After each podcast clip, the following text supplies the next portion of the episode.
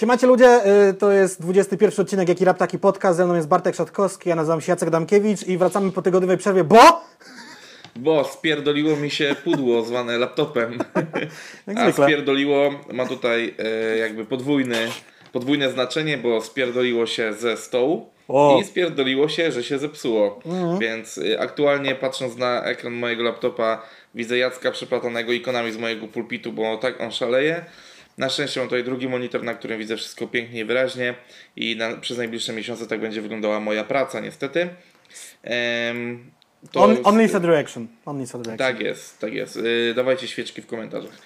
Um, yy, cóż, yy, nie, znaczy, na upartego moglibyśmy to nagrać, ale po prostu y, strata laptopa i szereg jeszcze innych niemiłych rzeczy, które spotkały mnie przez ostatnie 10 dni w Katowicach, po prostu spowodowa- spowodowały, że byłem w strasznym humorze i nie miałem siły nagrywać nagrywać nic, ani nie, nie skupiłbym się, byłoby, ten odcinek byłby chujowy, teraz jest już trochę lepiej, więc Będzie średnio jakby chujowy. spoko.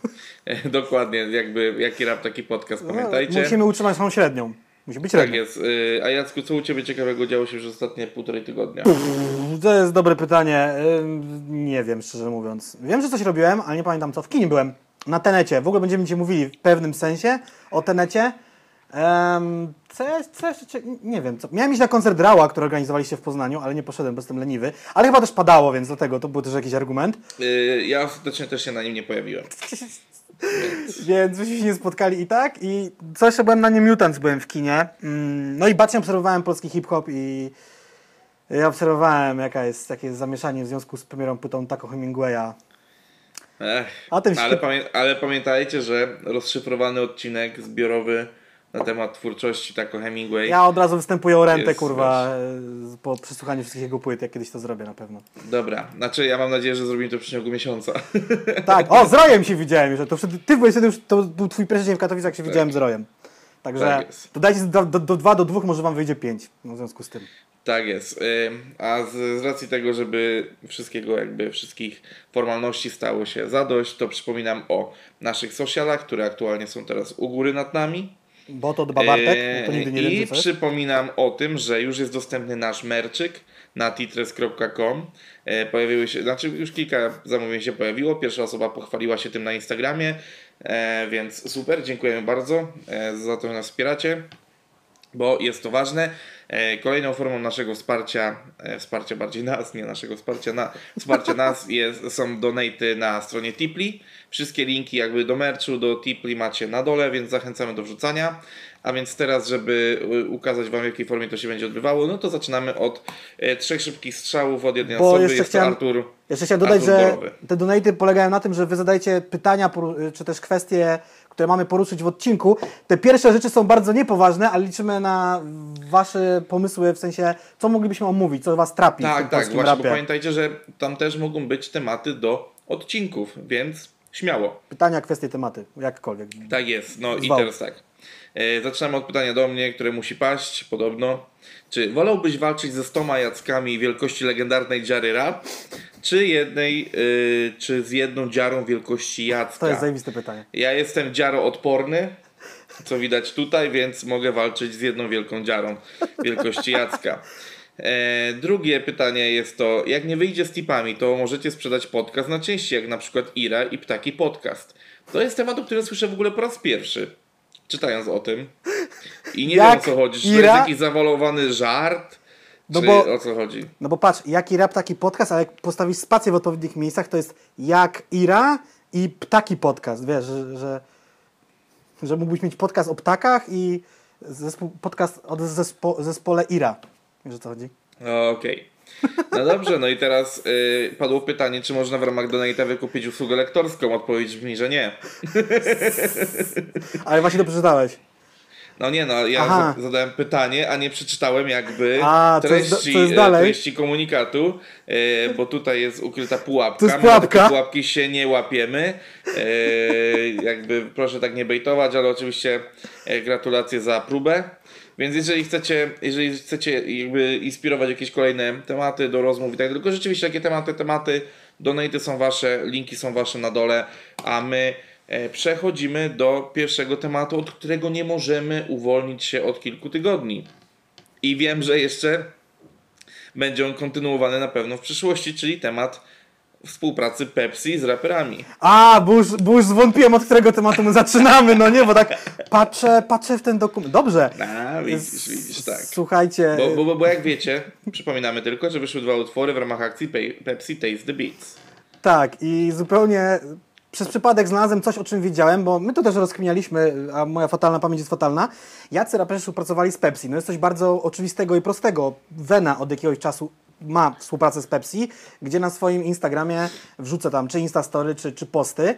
I ostatnio pojawił się taki post, yy, gdzie on ma, trzyma jakby dwie butelki i o co on tam pytał? Czekaj, próbuję sobie to odpalić, bo zapomniałem. Yy, No, y, to ja tylko wtrącę taką inną rzecz. Jakby tematy muzyczne w ramach tej akcji Pepsi Taste the Beat są raczej tematami dość quality, dość fajnymi, przemyślanymi, ciekawymi.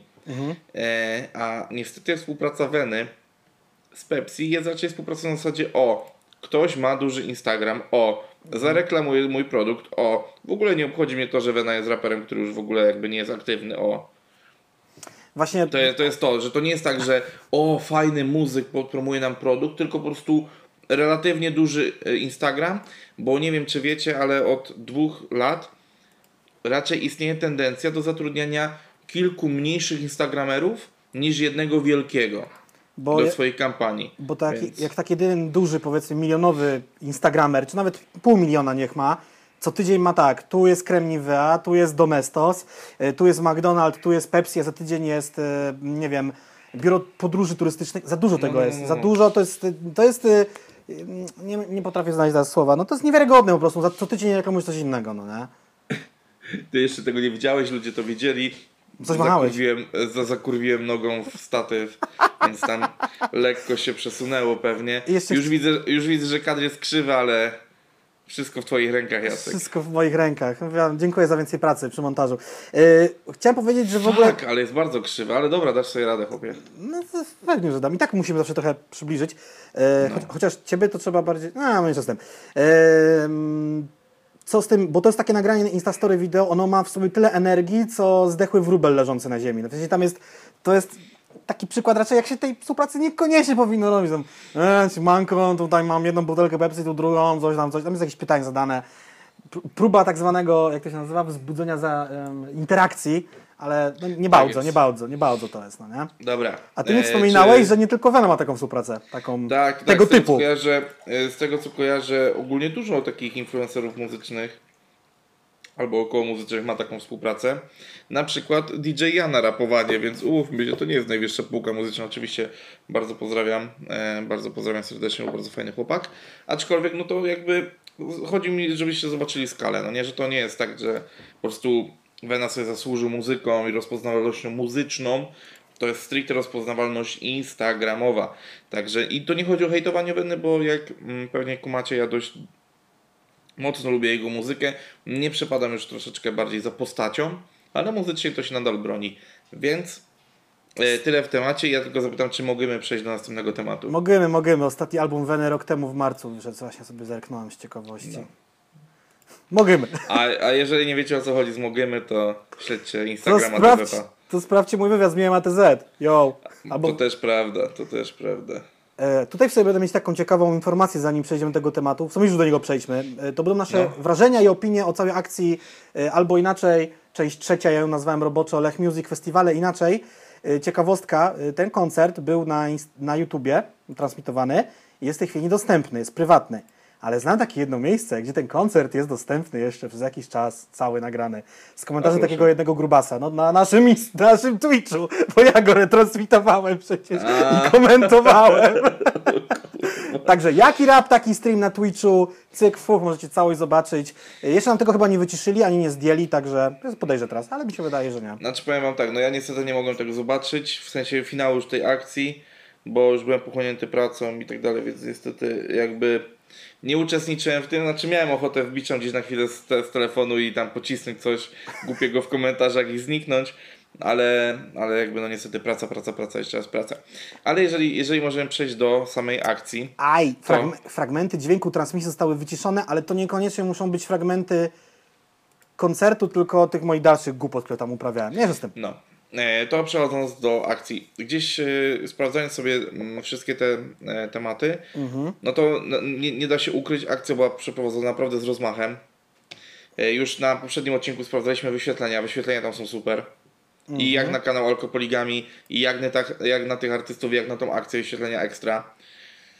Cóż mogę dodać? No fajnie, że premierom teledysków też towarzyszyły, towarzyszyły te spotkania w ramach Bolesnych Poranków Nuance Radio.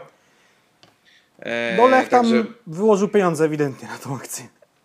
Tak, i jakby po raz, po, po raz kolejny po prostu trzeba pochwalić osobę, która opierdoliła ten produkt, jakim był cały ten projekt festiwalu inaczej do Lecha, bo no powiem wam, że no albo to już gdzieś wspominaliśmy, no ale albo inaczej nigdy nie było na tyle wielkim projektem, żeby aż tak wielka marka wyłożyła aż tak duże pieniądze, a tu jednak widać, że pieniądz na marketing się zgodził, na reklamę, na wszystko, na wszystko. Oczywiście można powiedzieć, że to są pieniądze, które miały być wydane na reklamę festiwali, więc wtedy też, no jakby wtedy ta kwota też już się nie robi taka astronomiczna, no ale, no ale jakby nie patrzeć, akcja robi, robi wrażenie, według mnie przynajmniej, a, a przynajmniej na mnie robi wrażenie.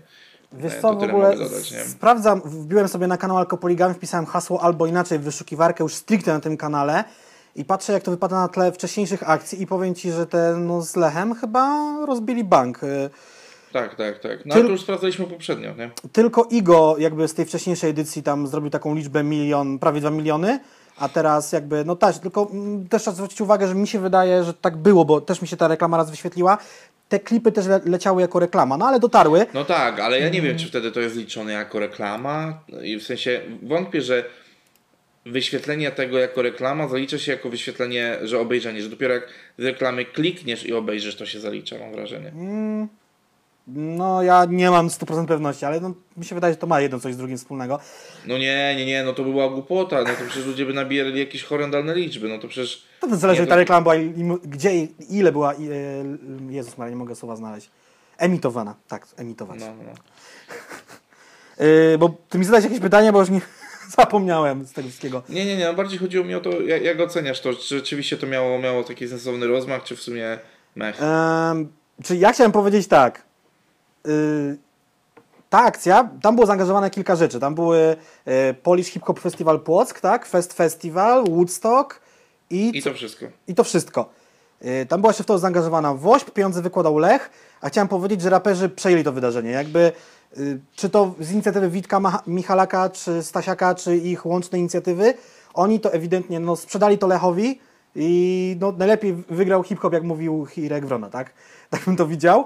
Lech wyłożył na to pieniądze, artyści sobie zarobili, Alkopoligami ma wyświetlenia, odbył się koncert, który, jak go widziałem, yy, abstrahując od wykonów, był taki w dosyć e, nietypowych warunkach, no tak, bo COVID, ograniczona liczba osób, tam chyba trochę była kiepska pogoda też, mam wrażenie, że było chłodno, czy też padało. Yy, Zaproszono trochę celebrytów, bo tam widziałem Instastory od Kasi Miecińskiej, jakichś tam innych różnych osób. Tam publiczność była taka, no nie mrawa, no nie? Tam musieli ich, y, trochę ich rozgrzewać. Najlepiej chyba z kontakt z publicznością miał chyba Tetris, jak tam No, wjechał. to wi- wiadome. Ja No. tylko wtrącę, że ja widziałem występ Mesa, studio Scena Łóżko. Jedynie. E, I Mhm. Mes widziałem, też że tam, fajnie no, pojechał. No tak, ale widziałem, że takie no, te reakcje rzeczywiście nie były jakieś spektakularne, ale nie oceniam całości wydarzenia, bo nie widziałem tutaj bardziej Jacek może się wypowiedzieć. Ja bardziej, bardziej tutaj mogę pogadać o tej akcji. No bo rzeczywiście gdzieś jak kawałek zerknąłem produkcji, no to produkcja jak na coś kierowanego do internetu, no to rozmach ładny. Nie sensie takim, że, że, że scena rozbudowana, pro. fajnie to wyglądało. E, Jedyne więc tak do, technicznie, przyjemnie. do czego mogą się doczepić, to troszeczkę mam wrażenie, że muzyka była ciszej w stosunku do wokalu, ale to są duperele, to było transmitowane do YouTube'a w końcu, a nie gdzieś tam na VOD. E, I mam wrażenie, że gdyby nie Lech fe, festiwale inaczej, to by nie było trzeciej edycji, y, a, Tak, ale albo ale inaczej. To, o, tym też mówiliśmy w poprzednich odcinkach. Że to by No chodziło bardzo długo i w tych pojedynczych epizodach, no tak jak Muniek Staszczyk miał tą czarną polanę z tą żubrówką czarną. Która też była sponsorowana właśnie. Tak, tak, tak. E, to ja bym chciał tutaj podrzucić jeden temat. Aha. E, co, i to jest jakby pytanie jednocześnie do Ciebie i do ludzi. E, czy sądzisz, że ta akcja faktycznie mogła i czy zapchała lukę po tych festiwalach, które się po prostu nie odbyły? Czy, czy jakby jest to taka chociaż, nie wiem, 10% rekompensata za to? Czy Ty jako odbiorca muzyki poczułeś to? Kurde, mi się wydaje, że, że nie. Znaczy ja to ja, no nie, ale mi się wydaje, że wszystkim brakuje tych festiwali, że każdy by chciał pojechać, wyrwać się ze swojego miejsca zamieszkania i przeżyć jakieś kilka dni, czy to na Woodstocku, czy, czy, na, czy w Płocku, no nie, jakby to jest jakiś tam substytut. plus ten koncert w internecie, tam ludzie mogli się pobawić, nawet u mnie to tam, znaczy u nas na, na streamie to widziało tam te paręset osób, ale kurde, no nie wiem, nie wiem sam. Znaczy, to jest w ogóle dziwna sytuacja, bo kiedy teraz rozmawiamy, to jakieś koncerty i jakieś festiwale się odbywają jednak, no nie? To jest dopiero dziwne. A czy festiwale to bardziej takie elektroniczne, No, raczej a małe rzeczy date, no nie? tam... Teraz w jakiejś formie się odbywa. No tak, i Tauron, Tauron nowa muzyka również, ale to jest rozbite na kilka, na, kilka albo kilkanaście małych e, imprez po prostu, no nie? To nie jest już tak, że jest main stage, gdzie masz kilka tysięcy osób i tak dalej. I tak, no to jest zu- zupełnie w innej formie, no nie? Nie, po prostu ten rok należy do wyjątkowo, no, to jest taki rok, który, którego nie było, no, jeden 2020, też z przerażeniem stwierdziłem, że dzisiaj jest 1 września, ten czas też przyspieszył przez ten COVID, no i jest jak jest, mi się wydaje, że wszyscy przejdą do, y, w końcu nad tym, do, do porządku dziennego, teraz wszyscy wracają do pracy i szkoły, ale czy w przyszłym roku będą się festiwale i koncerty odbywały normalnie? Pożyjemy, zobaczymy, no nie? Ja myślę, że tak. Ja chciałbym, żeby W tak było. sensie, y, w sensie że mm, gospodarka nie, nie, nie może sobie pozwolić na drugi zastój. Żaden sektor gospodarki nie może. sobie- Ja, ja, nie, ja nie patrzę na to, czy to będzie dobre, czy nie. W sensie takim, że jakby to nie chodzi już teraz o dyskusję, czy, e, czy ten wirus nadal będzie, czy nie będzie i tak dalej. To jakby nie, nie, nie o to chodzi. Po prostu chodzi o czysto ekonomiczny ten. Nikt sobie już na to nie pozwoli. Zamknęli ludzi na 3-4 miesiące praktycznie wszystko już wróciło do mniejszej bądź większej normy. Nadal żyjemy w dość dziwnych tam czasach, dużo osób nadal pracuje na home office i tak dalej, ale jakby no już jest zbyt, już, już to trwa zbyt długo, nerwowość społeczna jest zbyt duża i tak dalej. Myślę, że e, myślę, że nie mogą sobie pozwolić tak aż bardzo na to, aczkolwiek i, i inaczej, i mam nadzieję, że się nie mylę w tej kwestii. No ale to jakby to już jakby nie, nie temat na tą rozmowę. E, Ja tylko od siebie dodam, że rzeczywiście nie mam, nie mam takiego wrażenia, że jakoś ta akcja mnie porw... znaczy porwała mnie na pewno, porwały mnie po, pojedyncze ewentualnie numery, coś takiego, no nie, ale tak, żeby ta akcja nagle jakoś mm, no nie wiem, zatkała moje serduszko i powiedziała, no teraz możesz chociaż mieć namiastkę tego, co mogłeś mieć, no nie. Z drugiej strony ja też jakby odbyłem z 25 koncertów te wakacje, jak nie za 30, więc jakby ja też jestem troszeczkę po, po, po innej stronie. Nie ja, jesteś ja już mam, Polakiem tak zwanym. ja po ostatnim pobycie w Katowicach mam mocny przesyt koncertami i trochę nie chcę już na nie patrzeć nawet. W sensie takim, że e, i naimprezowałem się, że tak powiem, e, afterowo i poimprezowałem sobie mocno, po prostu patrząc na te koncerty i pośpiewałem sobie ile chciałem i, po, i poskakałem i potańczyłem. Oczywiście, co, co ciekawe, im dalej w las, co mogłoby się wydawać, że ludzie będą mieli bardziej w dupie, jakby mm, obostrzenia, to ja obserwowałem coś innego. Tym bardziej ludzie stosowali się do tych rzeczy, tym bardziej się przyzwyczajali, tym, y, tym bardziej y, normalnie reagowali na na przykład na oświadczenia, które my wymagaliśmy na wejściach. To z, z, im, Im więcej koncertów, im większe koncerty, tym ten, e, tym jakby ta świadomość ludzi rosła. Oczywiście zdarzały się przypadki, gdzie ludzie mieli to w dupie, ale też y, artyści często rozumieli i reagowali na to. I były przypadki, o których też powiem w dalszej części podcastu, gdzie artysta prosił o zachowanie spokoju, nie skakanie, nie robienie stage divingów i innych rzeczy. Tak, ale nie uprzedzajmy faktów. Jeszcze w ogóle tak myślę a propos tego, teoretycznie jako człowieka, który interesuje się tą y, muzyką rap typu hip-hop, powinno mnie cieszyć to, że cała akcja y, Lech Festiwale inaczej opierała się jakby nie było na rapie, bo też tak mówię o rapie, no to jest Łąki One, Kwiat Jabł- Jabłoni, Natalia Przybysz, No tak, tak, Kamp, tak, tak, Bata tak, Kozidrak tak. i Paulina Przybysz, to troszeczkę wcześniej, ale jakby nie było każdy z tych coverowanych numerów jest utworem y, rapowym. I może to też przez to ja tą akcję inaczej odbieram i przez to może ona nie nie wiem, czy się nie dotarła tak, jak powinna dotrzeć, no bo z jednej strony to są artyści popularni, lubiani i słuchani nie rapowi, ale jakby coverowali numery rapowe, które już trzeba znać, żeby się tym coverem trochę zainteresować.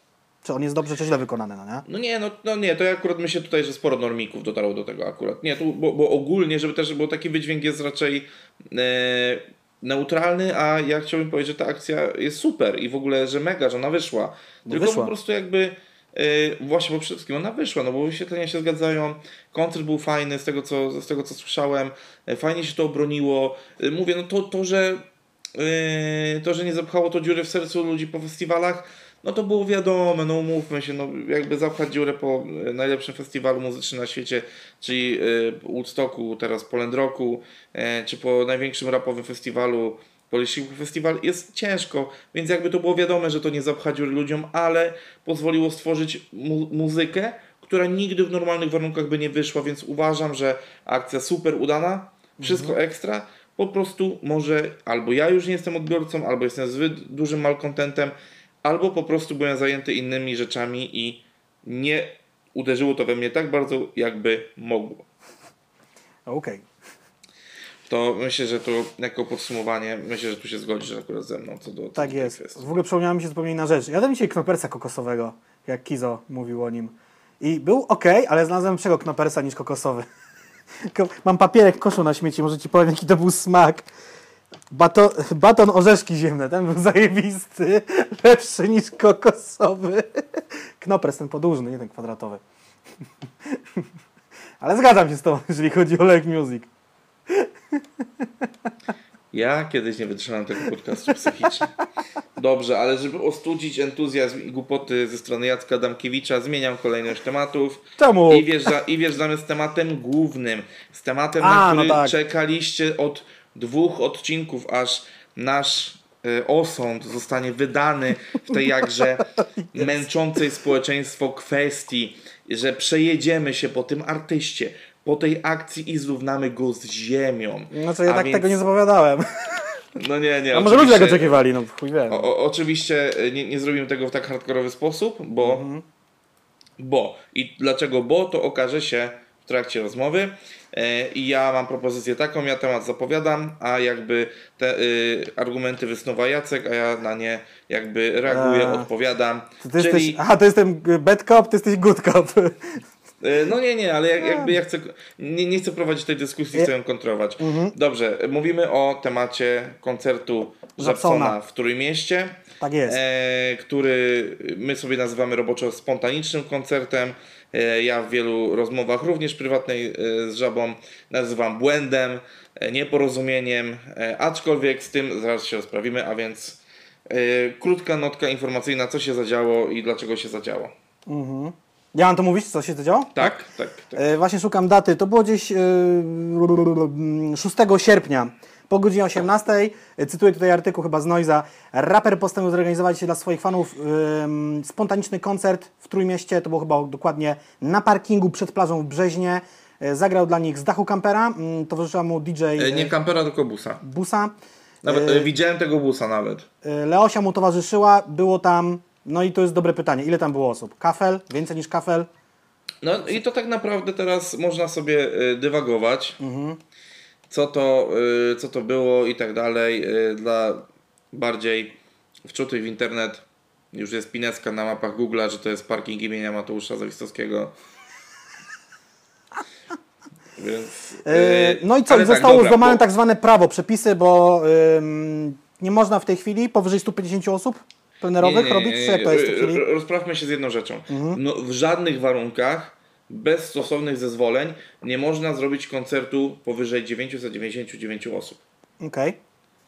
Y, To już jest impreza masowa. y, Mówimy o imprezie outdoorowej, która wymaga sensownych zezwoleń i wszystkich jakby, y, y, no jakby jest potrzebna karetka, e, jest, jest, potrzebna, jest potrzebna wydana opinia jakby policji, straży, czy wszystko jest zabezpieczone, czy drogi ewakuacyjne z terenu są, e, są zabezpieczone, ten teren też powinien być w jakiś sposób, znaczy musi być oznaczony, ogrodzony i tak dalej.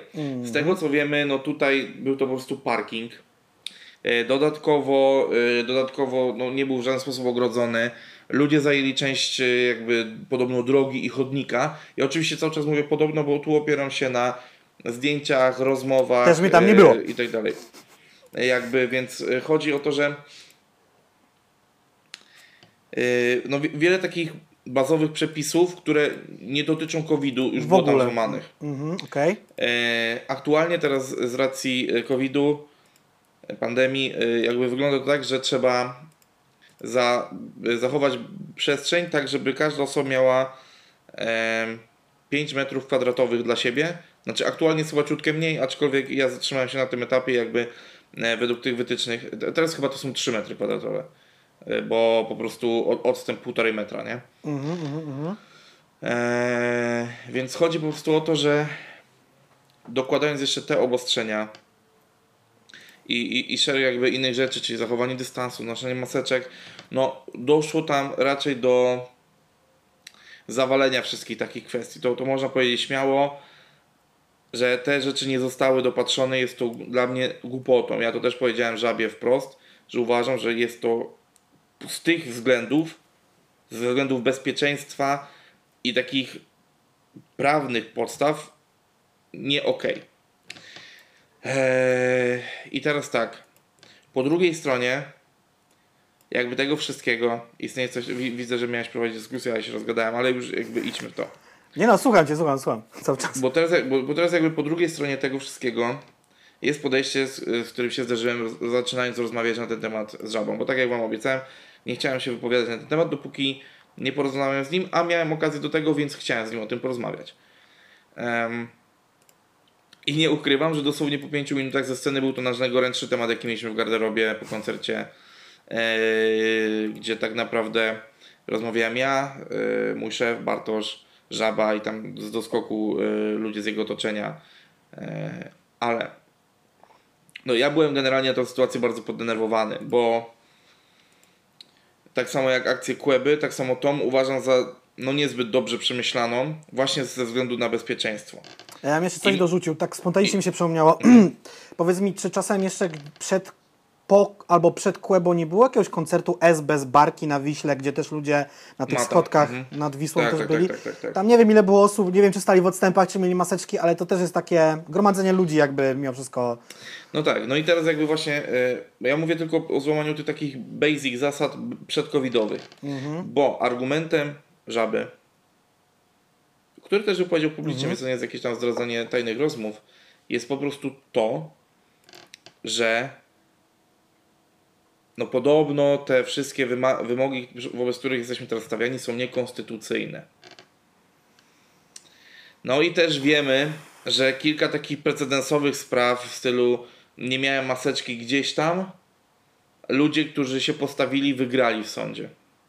Ale tu mam... Bo Mhm, takie no. przypadki są. Więc jakby okej, jeżeli tak, to już jest kwestia twojego sumienia, co z tym zrobisz? Mhm. No ale właśnie tu teraz dochodzi kwestia też jakiejś moralności. Znaczy tu się na chwilę I- zatrzymajmy, bo chciałem, No. bo teraz mam taką myśl, czyli może być tak, bo generalnie tam gruchnęły te wiadomości w internecie kilka dni po koncercie, czy nawet już właściwie następnego dnia, to nawet w mediach było tam jakieś TVN24 o tym mówił, no że był koncert, że będą konsekwencje i one się może gdzieś toczą, a może się nie toczą. No ale jeżeli Żaba Toczą ma rację, On, one się toczą bo też jakby i tyle Żabson, mogę powiedzieć. Żabson jakby po tym koncercie nie wypowiadał się na ten temat ani razu. Przynajmniej tak jak ja widziałem. Nie byłem na jego grupie, co prawda jakoś tam nie wertowałem jej po, po, po No poście. nie, jakby Ale na Instastory nie było żadnych. On tam sobie o swojej nowej muzyce mówi, nadchodzących płytach, o tym też będziemy mówili, ale nie o tym konkretnie.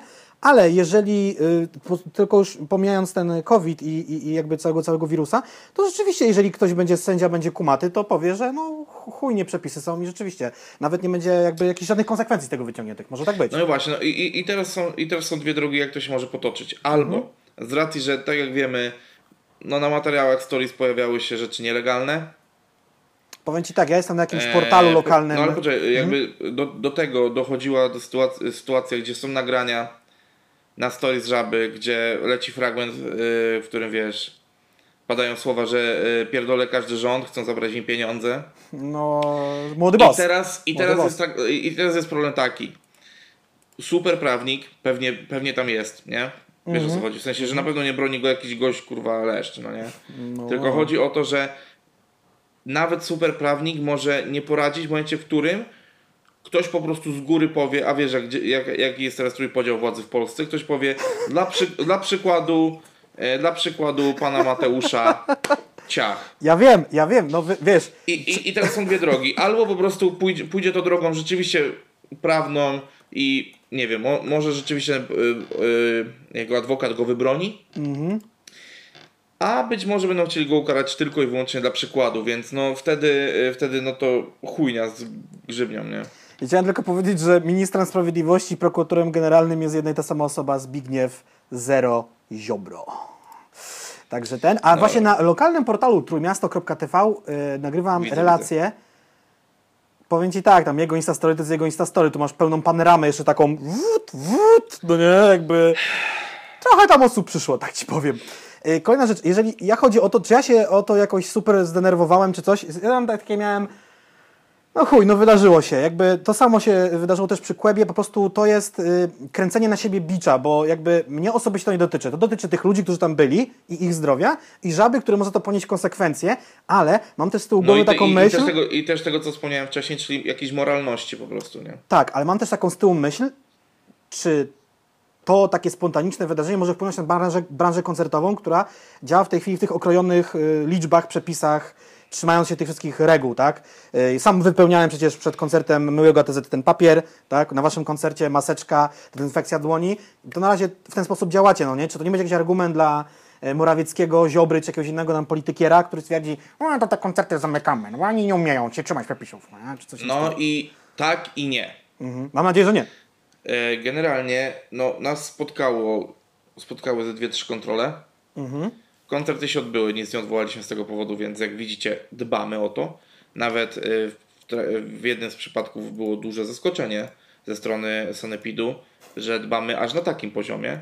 Więc i to nie chodzi teraz o flex, bo wiem, że te procedury też robią inni organizatorzy, więc po prostu ci, którzy działają, wzięli wiedzą, się za to robią. poważnie, robią profesjonalnie i to nie mówię w imieniu tylko firmy, dla której pracuję, ale też innych, o których słyszałem, które widziałem, więc ci, którzy chcieli, zrobili to profesjonalnie i tak dalej. Więc e, takim, takim e, miejscom, firmom kontrole straszne nie były. Czy to mogło, czy to mogło w jakiś sposób e, wpłynąć na branżę? Oczywiście, że tak. No bo wiemy, że żyjemy w państwie, w którym z tą sprawiedliwością społeczną i prawną jest różnie. Tak. I mimo, że na przykład teraz wszyscy, wszyscy postaraliśmy się o wszystko, żeby było ok, to tak jak powiedziałem wcześniej, dla przykładu ktoś mógł chcieć nas upierdolić.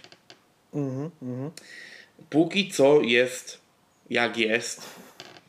Koncerty według y, aktualnego reżimu, który jest y, wy- wytyczony przez Ministerstwo Dziedzictwa i Kultury Narodowej, E, tak robiliśmy. Jeżeli oni mówili do 150, to my do 150 mówili.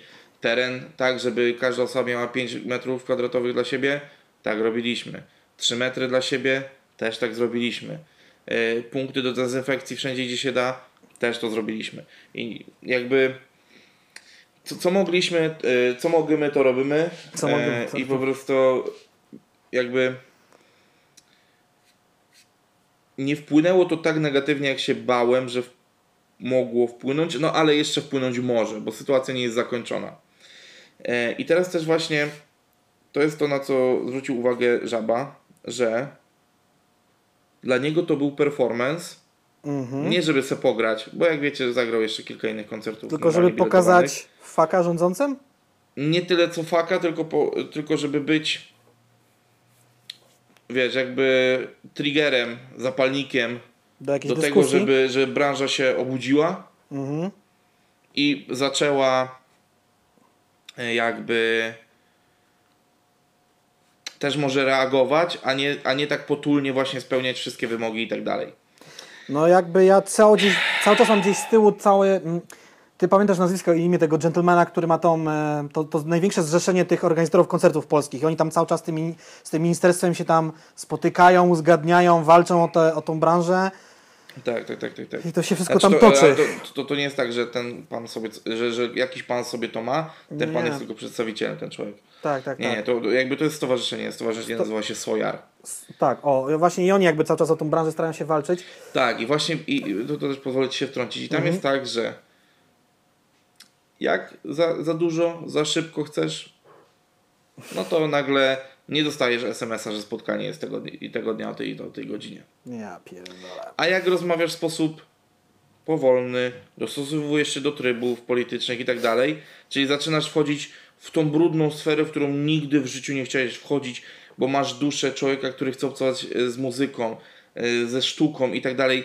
Jak- Jakby, bo, bo jest coś takiego, że raczej ludzie, jakby poza Cookizem i Leroyem, że ludzie związani w jakiś sposób z muzyką, ze sztuką i tak dalej, raczej nie chcą brudzić sobie rąk polityką. Tak. Więc, a nagle ty jako taki właśnie soja jesteś ściągany w te gry.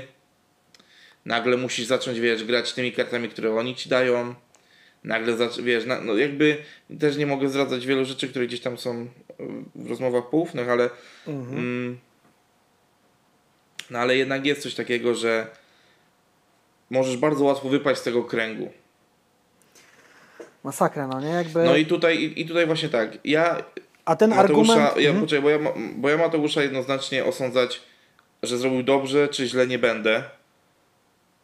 Są rzeczy, które mi się bardzo nie podobały i o nich też powiedziałem. Rozumiem jego chęć buntu. Doskonale rozumiem jego chęć buntu. Tylko ja, ja troszeczkę y, podejście do buntu mam takie, że jak cię stać, to możesz się buntować. No, na tego adwokata na przykład. A, ale, ale jeżeli nagle to, czy pójdziesz szeregu z innymi,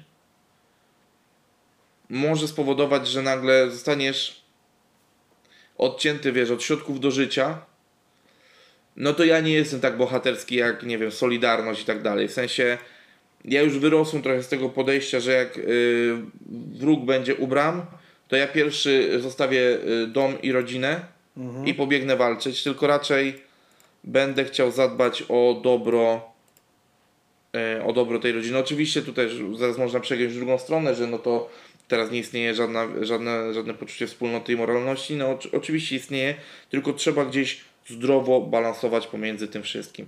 Nie można ani rzucać się y, z koniami na, y, na czołgi, co my jako Polacy, co historia udowodniła, potrafimy doskonale.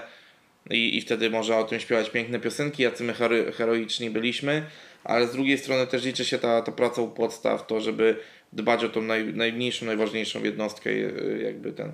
Ja wiem, że trochę troszeczkę może zbyt pompatyczne porównanie, ale chodzi mi po prostu o to, Podobno że... z tymi koniami to nie była prawda, ale pizgaliśmy butelkami w czołgi w Warszawie, więc to było chujowo i No to ale, było ale chujowo. wiecie o co chodzi. Chodzi mi po prostu o to, że, że trudno jest trudno jest y, mieć siłę do walki, kiedy po prostu e, odbierane jest ci e, wszystko. E, po prostu przykład, po prostu, bo, bo dobra, może zbyt, zbyt, zbyt za bardzo zaawalowanie.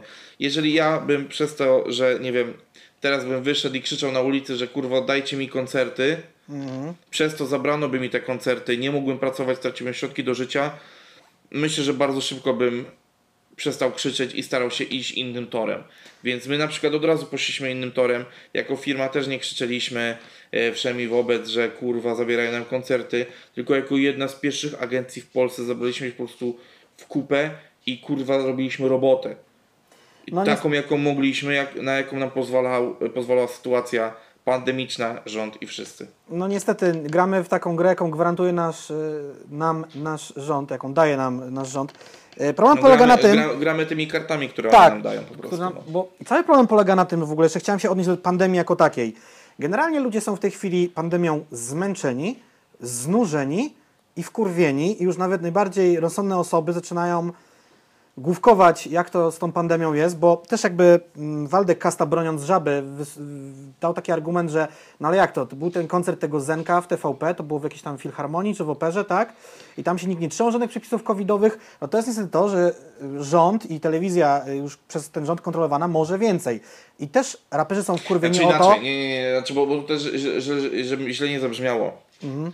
Nie mogą więcej, bo nie są w żaden sposób, bo, bo jakby y, y, obydwaj wyznajemy to, że wszyscy jesteśmy równi, tak, jako ludzie. Znaczy mogą więcej, Więc bo są poczekaj. chronieni, no nie? Jakby, No no, nie, nie, ale mo- oni nie mogą więcej, tylko pozwalają sobie na więcej. O tak, pozwalają sobie na więcej, no. Ponieważ po prostu y, to oni są rządem. I to też właśnie powiedziałem w, w dyskusji Mateuszowi, że kurde, no jakby Plus pamiętajmy o tym, jak my wyglądała to kampania my, wyborczej. to, y, właśnie mówię o tym, że my to my, a oni to oni. Właśnie, bo to też jest często wy, wysnuwany argument. No bo oni mogli na wiecach. Ale Mogli. to oni. Oni. To oni, a nie my. Bo, bo to jest tak. Przy Ja czym- wiem, że ja wiem, że my wszyscy chcemy żyć w państwie, gdzie każdy z nas jest równy. Ale, ale jeszcze w nim nie żyjemy. Żyjemy w, państwie, w którym niestety inni mogą sobie pozwolić na więcej. Mówię inni, mówię politycy, ponieważ są chronieni immunitami, immunitetami. I po prostu chodzi o to, że jeszcze nie jest tak, jakbyśmy chcieli. I oczywiście I to w ogóle... powinniśmy o to walczyć, ale to jest właśnie ta granica, że jeżeli mam walczyć, no jakby wolę żyć, nie? Jak, byle jak, ale chyba żyć, niż po prostu zginąć za. Za, za, za tak, bo, bo, bo mimo wszystko jeszcze jakby koncerty to nie jest aż tak ważna rzecz w życiu, nie? W sensie takim, że okej, nie, ale Znaczy generalnie tak, przynajmniej powinniśmy my, ludzie świadomi i myślący, powinniśmy być przynajmniej o tyle mądrzejsi od właśnie tych polityków, że jeżeli ta partia rządząca robi sobie event na X, nawet niech to będzie tysiąc osób lub więcej, łamią te przepisy covidowe, to my właśnie tak nie róbmy. A oprócz tego, że te przepisy wiadomo, że... my bądźmy fair. Znaczy, raz, że bądźmy fair, plus umówmy się, tu nadal chodzi o zdrowie ludzi i naprawdę, o ile u żaby jeszcze jakimś tam argumentem y, łagodzącym może być to, że tam była naprawdę spora, duża liczba osób młodych, które tego COVID-u tak przechodzą bezobjawowo, y, bardzo lekko, ale kurwa, jak ja czytam teraz o powikłaniach takich jak zwłóknienia jakichś w płucach, które mogą się objawiać, nie wiem czy wiesz, czytałem też y, artykuł, że ludzie mają powikłania po y, SARS 12 lat później jeszcze. Y, Jakiś epidemiolog No tak, mówił, że tak, tak. COVID jest polio naszego pokolenia. Nie wiem, czy kojarzycie w ogóle tą chorobę jak polio. No polecam sobie poczytać, kurwa fajnie nie było, no nie? Więc y, trzymam kciuki, żeby tam nikt nie zachorował, bo to też, jak to by w ogóle był turbo przypał, no nie? Gdyby jakiś tam y, Gosia albo jakiś Tomek z tego eventu poszli, trafili do szpitala i powiedzieli, no byłem Ale na takim wiesz- koncercie, no nie? Czy tam evencie, jak to nazwiemy. No ale minął już miesiąc, nie? Więc y, jeżeli coś się miało odjebać, to już by się odjebało. Znaczy wiesz, to jest kwestia, czy ktoś poda, że uważa, że był chory, bo tam był, czy po prostu trafił do szpitala, no jest chory i nikt tematu nie drąży, no. No nie, nie, ale właśnie wszyscy drążą. Mu, musisz podać, co robiłeś przez ostatni czas i tak dalej. Więc no, gdyby, gdyby tak było, to wiesz, znaczy oczywiście też dochodzi ten element, który ja wiecznie powtarzam w każdej dyskusji na temat COVID-u, że po prostu ludzie nie chcą się przyznawać y, i nie przyznaliby się i tak dalej, no więc to jest inna kwestia. No ale póki co jakby nic, jakby takiego w kwestii zdrowia ludzi tam się nie zadarzyło. Zobaczymy, jak sytuacja rozwinie się dalej. E, ja powiem Wam tak, ja przez bar- bo y, my z Mateuszem w sumie przedyskutowaliśmy bardzo długo, bo ponad dwie godziny. Jakby sytuacji, w której raczej podchodziłem do niego neutralnie jako do osoby, bo jakoś nigdy ze sobą super nie przepadaliśmy, ani też jakoś nie byliśmy do siebie negatywnie nastawieni. Tak, powiem Wam, że po tym spotkaniu i ogólnie po rozmowach na temat światopoglądu polubiłem go bardzo. Mam wrażenie, że on też się przekonał trochę do mnie, więc. Yy, Ale też mam teraz jeszcze w, w, w głowie dwie, dwie rzeczy.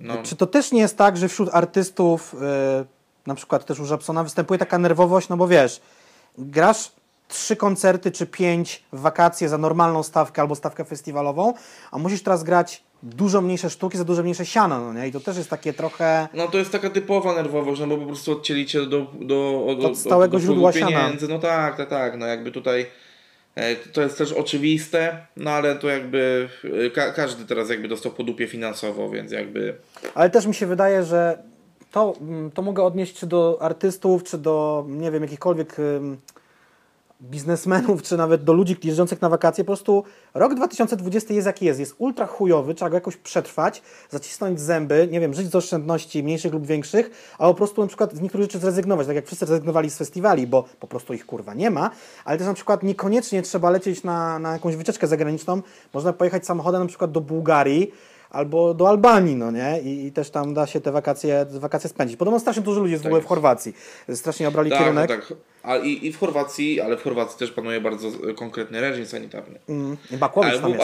a, a w ogóle właśnie, e, a w ogóle, bo też powiedziałeś, że, mm, e, że ludzie zaczynają wątpić i tak dalej, a powiem Ci, że widzę większą mobilizację po, po ludziach w strefie publicznej, mówię o marketach, e, wiesz, i miejscach zamkniętych, tam gdzie musisz nosić maskę, widzę większą mobilizację i ostracyzm wobec e, tych nienoszących. Weszło nam już to niż- w nawyk też. No. E, ni- niż chociaż 2-3 miesiące temu. Bo powiem Ci, że no, ja jakby e, poruszam się w bardzo wąskim gronie ludzi. Ja rzadko, ja raz w tygodniu wychodzę do sklepu, nie chodzę po galeriach handlowych tak na co dzień, w sensie, że przed pandemią też tak było. że jakby, więc ja spotykam ludzi w pracy i w domu. I na osiedlu jak z psem wychodzę i to też rzadko. Więc ja też daję sobie takie przyzwolenie, że rzeczywiście w tej takiej strefie w stylu praca, dom, e, osiedle, nie noszę maski, no nie, jakby e, i złapałem się na tym, że a to, a to tu kilka dni w samochodzie spędziłem, bo gdzieś jechaliśmy, dużo siedziałem też w, w tych Katowicach po prostu w domu. Czy też jak już to poruszałem się po przestrzeniach otwartych, bo też tak robimy koncerty i tak wskoczyłem do galerii wczoraj z, z tym laptopem, e, załatwić z nim c- coś i to jak ludzie mierzyli mnie wzrokiem, jak przychodziłem z parkingu w Avenidzie do schodów bez maski, o której kurwa po prostu zapomniałem, bo przez cały wyjazd miałem ją w plecaku, po, po wyjeździe wszystko wypakowałem, pakując laptop do plecaka nie zapakowałem maski, że kurwa mój wzrok szukał tylko najbliższej apteki, Wbie- wbiegłem tam i za te jebane 2,50 kupiłem naj, najzwyklejszą maskę, żeby, żeby po prostu, ale to dobrze, w sensie takim, że to y, źle o mnie świadczy, że zapomniałem, dobrze świadczy o tym, że ludzie wywołują taką presję spojrzeniami na tobie, że jebańcu załóż tą maskę, bo cię upierdolę, no nie? Ej, właśnie, bo pytałeś mnie, co robiłem. Ja, ja, ja mnie, bo tak co tydzień się mnie pytasz, a ja co tydzień wychodzę takiego debila, co nic nie robi. Ja robię jakieś rzeczy, tylko o tym nie pamiętam. Były, y, słuchaj, dni y, twierdzy Poznań były teraz w weekend. Fort zwiedzałem. Tu całkiem Okej. niedaleko mnie. I Okej. powiem Ci tak, no jak byliśmy na przestrzeni otwartej, bez maski, jak łaziliśmy po tych zakamarkach tego fortu, w masce i też jakby dyskusji nie było. Mam jeszcze teraz dwie rzeczy w głowie. Hipotetyczna sytuacja. Wyobraź sobie, że jest ten 6 czy tam któryś sierpnia, jest ten spontaniczny koncert Japsona, wszyscy ci ludzie są w maskach. I co wtedy? Jak, jakby to było przyjęte, no nie? Jakby... W sensie takim, że. No bo je, je, jeżeli. To, to wtedy tylko się dopierdo, dopierdoliłbym do zasad po prostu organizacji koncertu i tyle. Może, może, Bo- może to, bo- że bo dużo jeżeli osób na wiesz- małej przestrzeni było, że tam nie byłoby dotrzymane te, te metry No, kwadratowe. No nie, nie, ale w sensie chodzi o to, że te metry są, y, powinny być przestrzegane w sensie takim, że tyle terenu może być dla tych ludzi, Mhm. ale jeżeli ci wszyscy ludzie założą maski i będą stali obok siebie, Mhm. no to luz. No to tak jak w sumie w komunikacji miejskiej, no idziesz tramwajem i No tam tak, ale właśnie o to chodzi, że. y, też jest jeżeli- mała przestrzeń, i- i- zamknięta dodatek jeszcze.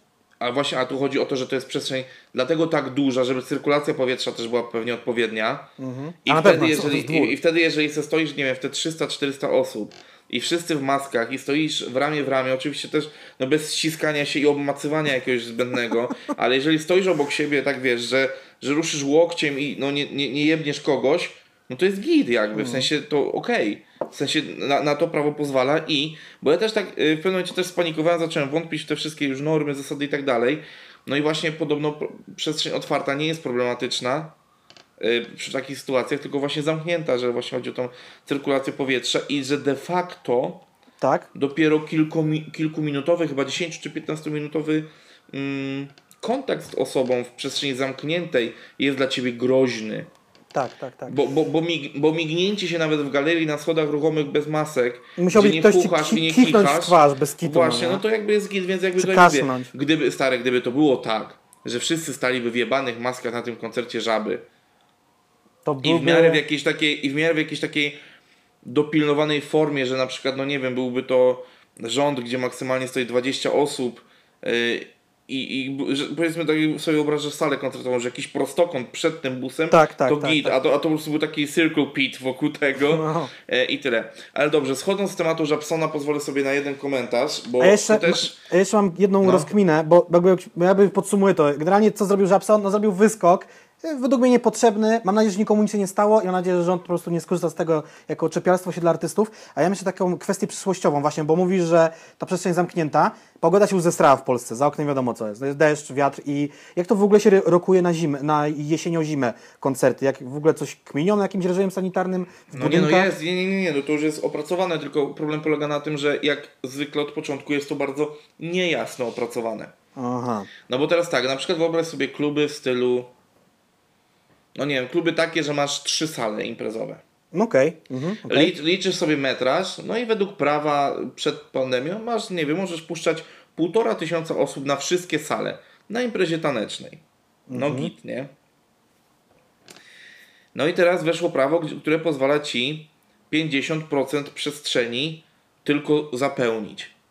No i teraz tak, czy to jest 50% każdej sali, czy to jest 50% sumy pomieszczeń, gdzie liczysz sobie do tego, nie wiem, toalety, ciąg komunikacyjny, nie wiem, schody, wejście, dziedziniec. Po prostu chodzi o to, że to prawo jest bardzo niejasne i różni kluby na to reagują.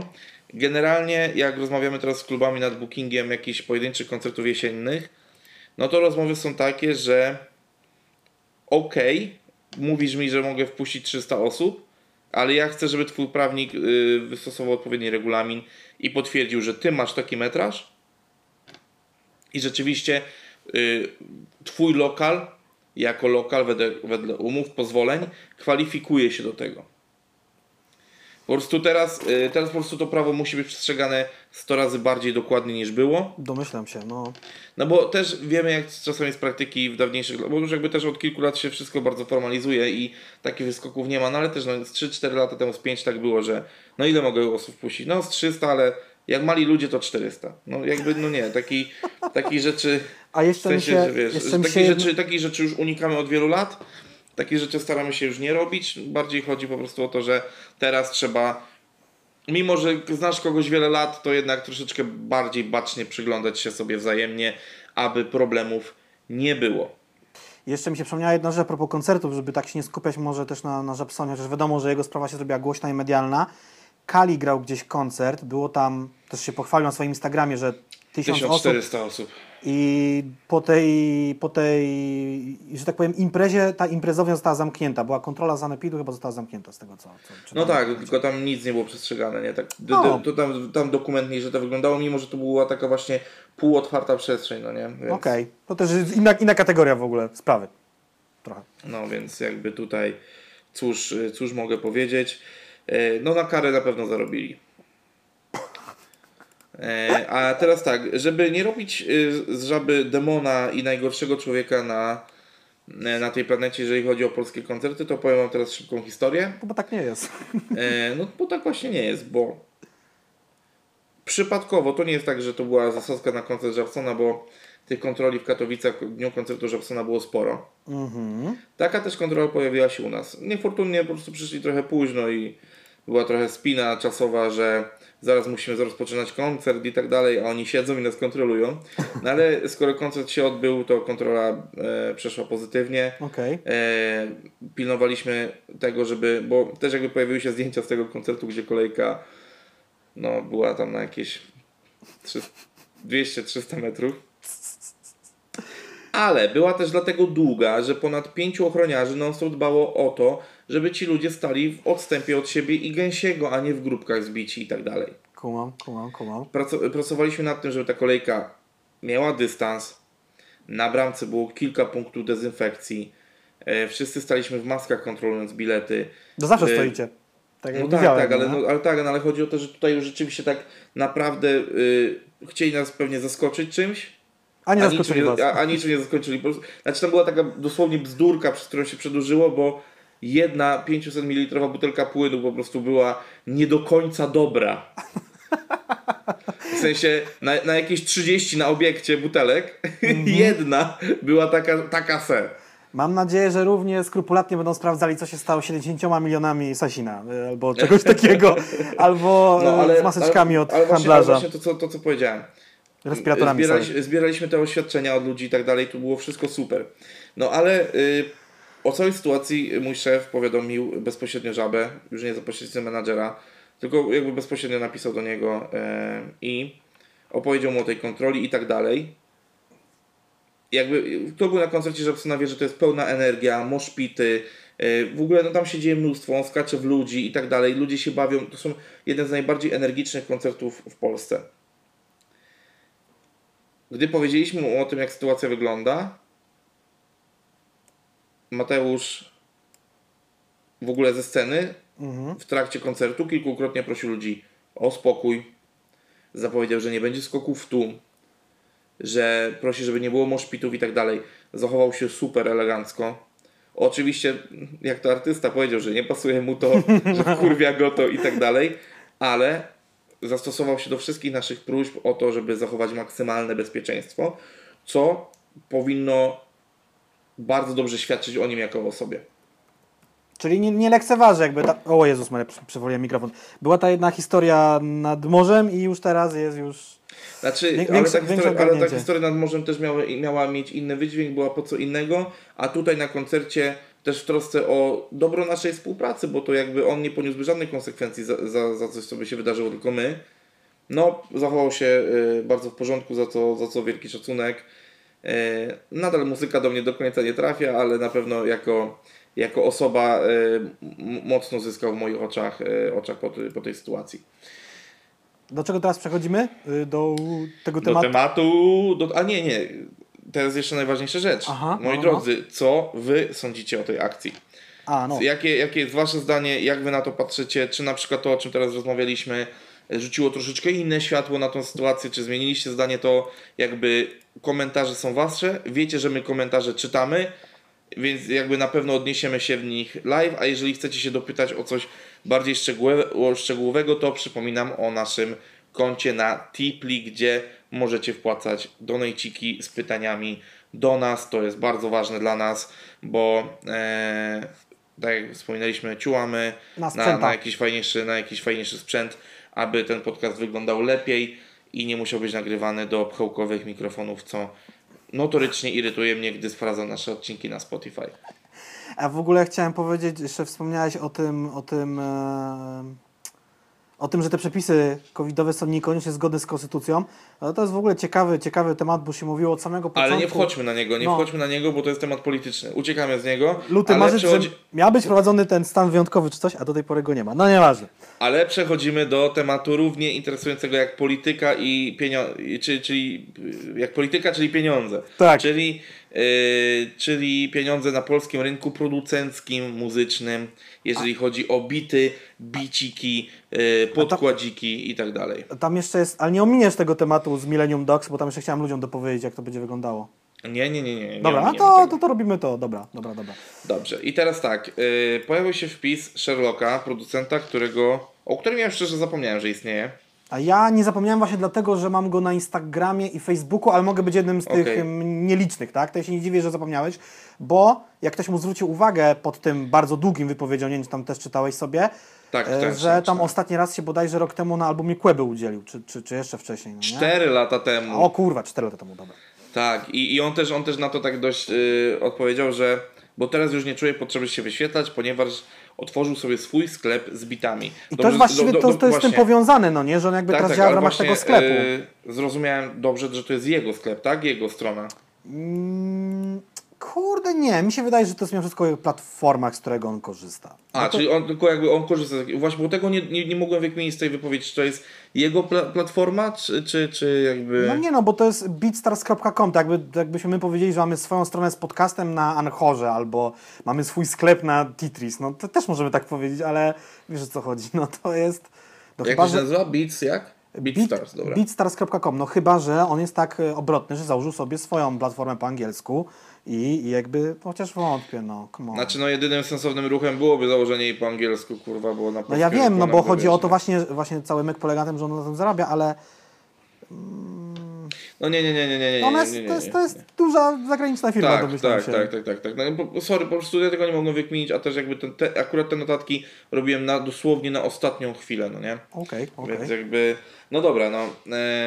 I teraz tak, tam się gdzieś w międzyczasie pojawiają konkretne stawki, że no zabicik to średnia w Polsce około tysiaka. Co i ja tak się już jest kur- uważam nieźle, a kiedyś było dużo gorzej. No nie, no ale to ja się pytam, to jak to ma się do tego, co na przykład kiedyś mówił Paluch, że on wydaje na bity 100 tysięcy, kurwa, na płytę. No bo może producenci, którzy już robią z paluchem, wiedzą, że mogą żądać więcej, dając mu lepsze bity może. I super, i super, że o tym mówisz. No, To teraz, to ja, to ja się teraz już przypierdolę opór. okej. Jezus. Czy, czy, czy to nie jest po prostu jęczenie producenta, który po prostu był zbyt słaby, żeby ciągnąć dobre siano i musiał ratować się inaczej? No bo to tak, to, przepraszam, bo tak na początku jak czytałem to i robiłem notatki, miałem takie podejście, że kurwa, no rzeczywiście może ten rynek chujowy, fajnie, że Hopse znalazł jakieś inne rozwiązanie, fajnie, że se zarabia, fajnie, że teraz jakby może żyć z tego godnie i tak dalej. No ale teraz pytanie, no nie wierzę w to, że Kubi, Lanek, nie wiem, Magiera, Gibbs biorą po tysiaczka za bicik, kurwa, no nie? Gdzie umówmy się, że bity tych ludzi generalnie są non-stop, kurwa, y, związane z jakimiś hitami. Y, nie wiem, czy nawet bity Worka, y, gdzie, gdzie w ogóle ksywa Worek dla mnie jest jakąś abstrakcją w rapie, w ogóle jak można dać sobie taką ksywę, ale no jakby no nie, nie wydaje mi się, że ludzie, którzy robią bity dla Kaza, no nie wiem, czy właśnie, no, czy, czy ludzie z stylu Faded Dollars, że robią bilety za, że, że robią biciki za tysiaczka. No właśnie tutaj y, myślę o takich osobach, jak na przykład jak Rychu robi album z Magierą, wtedy robi z Sermichem. No tak, tak, ale to- to biała z lankiem, to już jest pół na pół. pisał, to właśnie, tak, tutaj mam pisał, dosłownie ten inaczej. akapit, no nie, że jakby e, trzeba wspomnieć o płytach e, na pół i zarabianiu na swoim wizerunku nie jest dla każdego. No, może, że rolek rzeczywiście nie chciał się wyświetlać. Ja kiedyś w ogóle, ciekawostka jest, e, nie wiem czy już nie pamiętam, czy to była prywatna rozmowa, czy wywiad. Dawno, dawno temu miałem okazję rozmawiać z Sermichem, w ogóle w Poznaniu. Z DJ-em Tunizjano, przyjechał sobie Tunizjano, grał imprezę w klubie tam Esku czy Słodownia i też jakby mnie interesowało to, y, pytałem Micha a propos właśnie zarabiania na muzyce i on też mi wspominał, to chyba była prywatna rozmowa, że na przykład za X są wypłacane bardzo późno dla w ogóle z No tak, i, i Rok wiadomo, się chyba wiadomo, czeka na, wiesz, na, wypłatę i tego wiadomo, wszystkiego. I wiadomo, że za X są złodziejskie, są małe i tak dalej. Ale chodzi mi o to, że Mhm. jeżeli robisz quality rzeczy, Mhm. to zawsze możesz za nie ciągnąć większe siano, kurwa. I teraz chodzi mi po prostu o to, czy Sherlock nie przebił się do świadomości szerszej tym, że trafiło mu się kilka hitów i później dupa Mhm, i, i po prostu musiał szukać innego rozwiązania, no bo tak, tak jak powiedziałem, no mam wrażenie, że jednak ta topka producencka, którą wymieniłem, aczkolwiek na bank kogoś pominąłem, to jednak są ludzie, którzy raczej zarabiają dobre pieniądze za te bity, no nie? No, jeżeli, jeżeli, jeżeli się słyszy, że Kubi nie, nie wysyła paczek bitów, tylko zawsze robi pod artystę i tak dalej, a chłopak jest kurwa, no 20 lat ma? Nawet nie chyba. Yy, no ma chyba tam 20-21 może max, ale no. No. niedawno, bo on w technikum był, bo też miał okazję z nim wywiad kiedyś robić, więc on miał tam jakby dłuższą szkołę, ale też tam maturę pisał chyba w zeszłym roku, czy, czy w tym, nie pamiętam już dokładnie. Mi się w ogóle, mam ta, taką paralelę, chciałem powiedzieć, może z producentami w tym momencie jest już jak z raperami, że tylko wierchuszka, czyli mainstream zgarnia dobre siano, a reszta po prostu musi mm, sumiennie pracować, żeby z tych mniejszych kwot zarabiać też jakieś koniec końców pieniądze. Albo No chodzi tak, bo, bo, właśnie, bo chodzi mi o to, że tak, ja nie oceniam tego ruchu Kurde. Mhm. y, Sherlocka negatywnie, bo to jest spoko, w sensie jeżeli on znalazł inny sposób monetyzacji, który przynosi mu lepszy profit. Mhm. A mniej ma z tym pierdolenia takiego ustalania. No tak, nie, no to tak super dalej. w ogóle. Coś takim, że mega, tylko po prostu chodzi mi o to, że czy to sprócie było potrzebne takie, no nie, no bo Hmm. no serio, no nie, nie wierzę, że returnersi kurwa na dwóch biorą kurwa tysiaka za bit, kurwa, no nie. Umówmy się, no ja pierdolę. Prawda, chyba, prawda, że, prawda. chyba, że kurwa zadzwoni do mnie zaraz fiał i mówi kurwa gościu, no co ty pierdolisz, nie? Bierze mniej. Nie, bo, bo, bo to też jest ciekawe. Oczywiście jakby do, do tego tematu chętnie bym kiedyś wrócił, tylko w rozmowie już rzeczywiście z jakimś producentem, który chętnie e, Zdradziłby będzie w stanie kulisy. Po, e, tak, no oczywiście nie, nie musi powiedzieć, że biorę, nie wiem, 2,5 tysiąca netto plus coś tam i kurwa e, aranż, aranż e, 500 zł, bla, bla, bla. Nie, no ja nie chcę wiedzieć ile ty gościu zarabiasz. Tylko kurwa, no nie bawmy się w coś takiego, że bo, bo to jest właśnie to, od czego się zaczyna ta, ta wypowiedź, że raper, raperów nie stać. No, mm, no serio, kurwa, Nie no, teraz, nie teraz stać. już tak nie można mówić zupełnie. To nie są czasy, że już tam może bicik za 400 będzie ok. No nie, nie, nie, nie, nie. No nie, no bo, no bo w to nie uwierzę, kurwa, no naprawdę jest wuchta raperów, nawet, bo oczywiście mamy e, jakby tak, tak, ja zawsze się posługuję tą polską skalą piłkarską, mamy tak zwaną ekstraklasę, czyli wiemy oczywiście Tako, tam Problem, Quebo, czyli ci tacy nieosiągalni, ci, którzy grają raczej te koncerty powyżej 2-3 tysięcy w większych polskich miastach, E, później też jest ta grupa taka właśnie, nie wiem, Sarius, e, nie wiem, Sarius, Guzior, Szpaku, e, Kartki i tak dalej.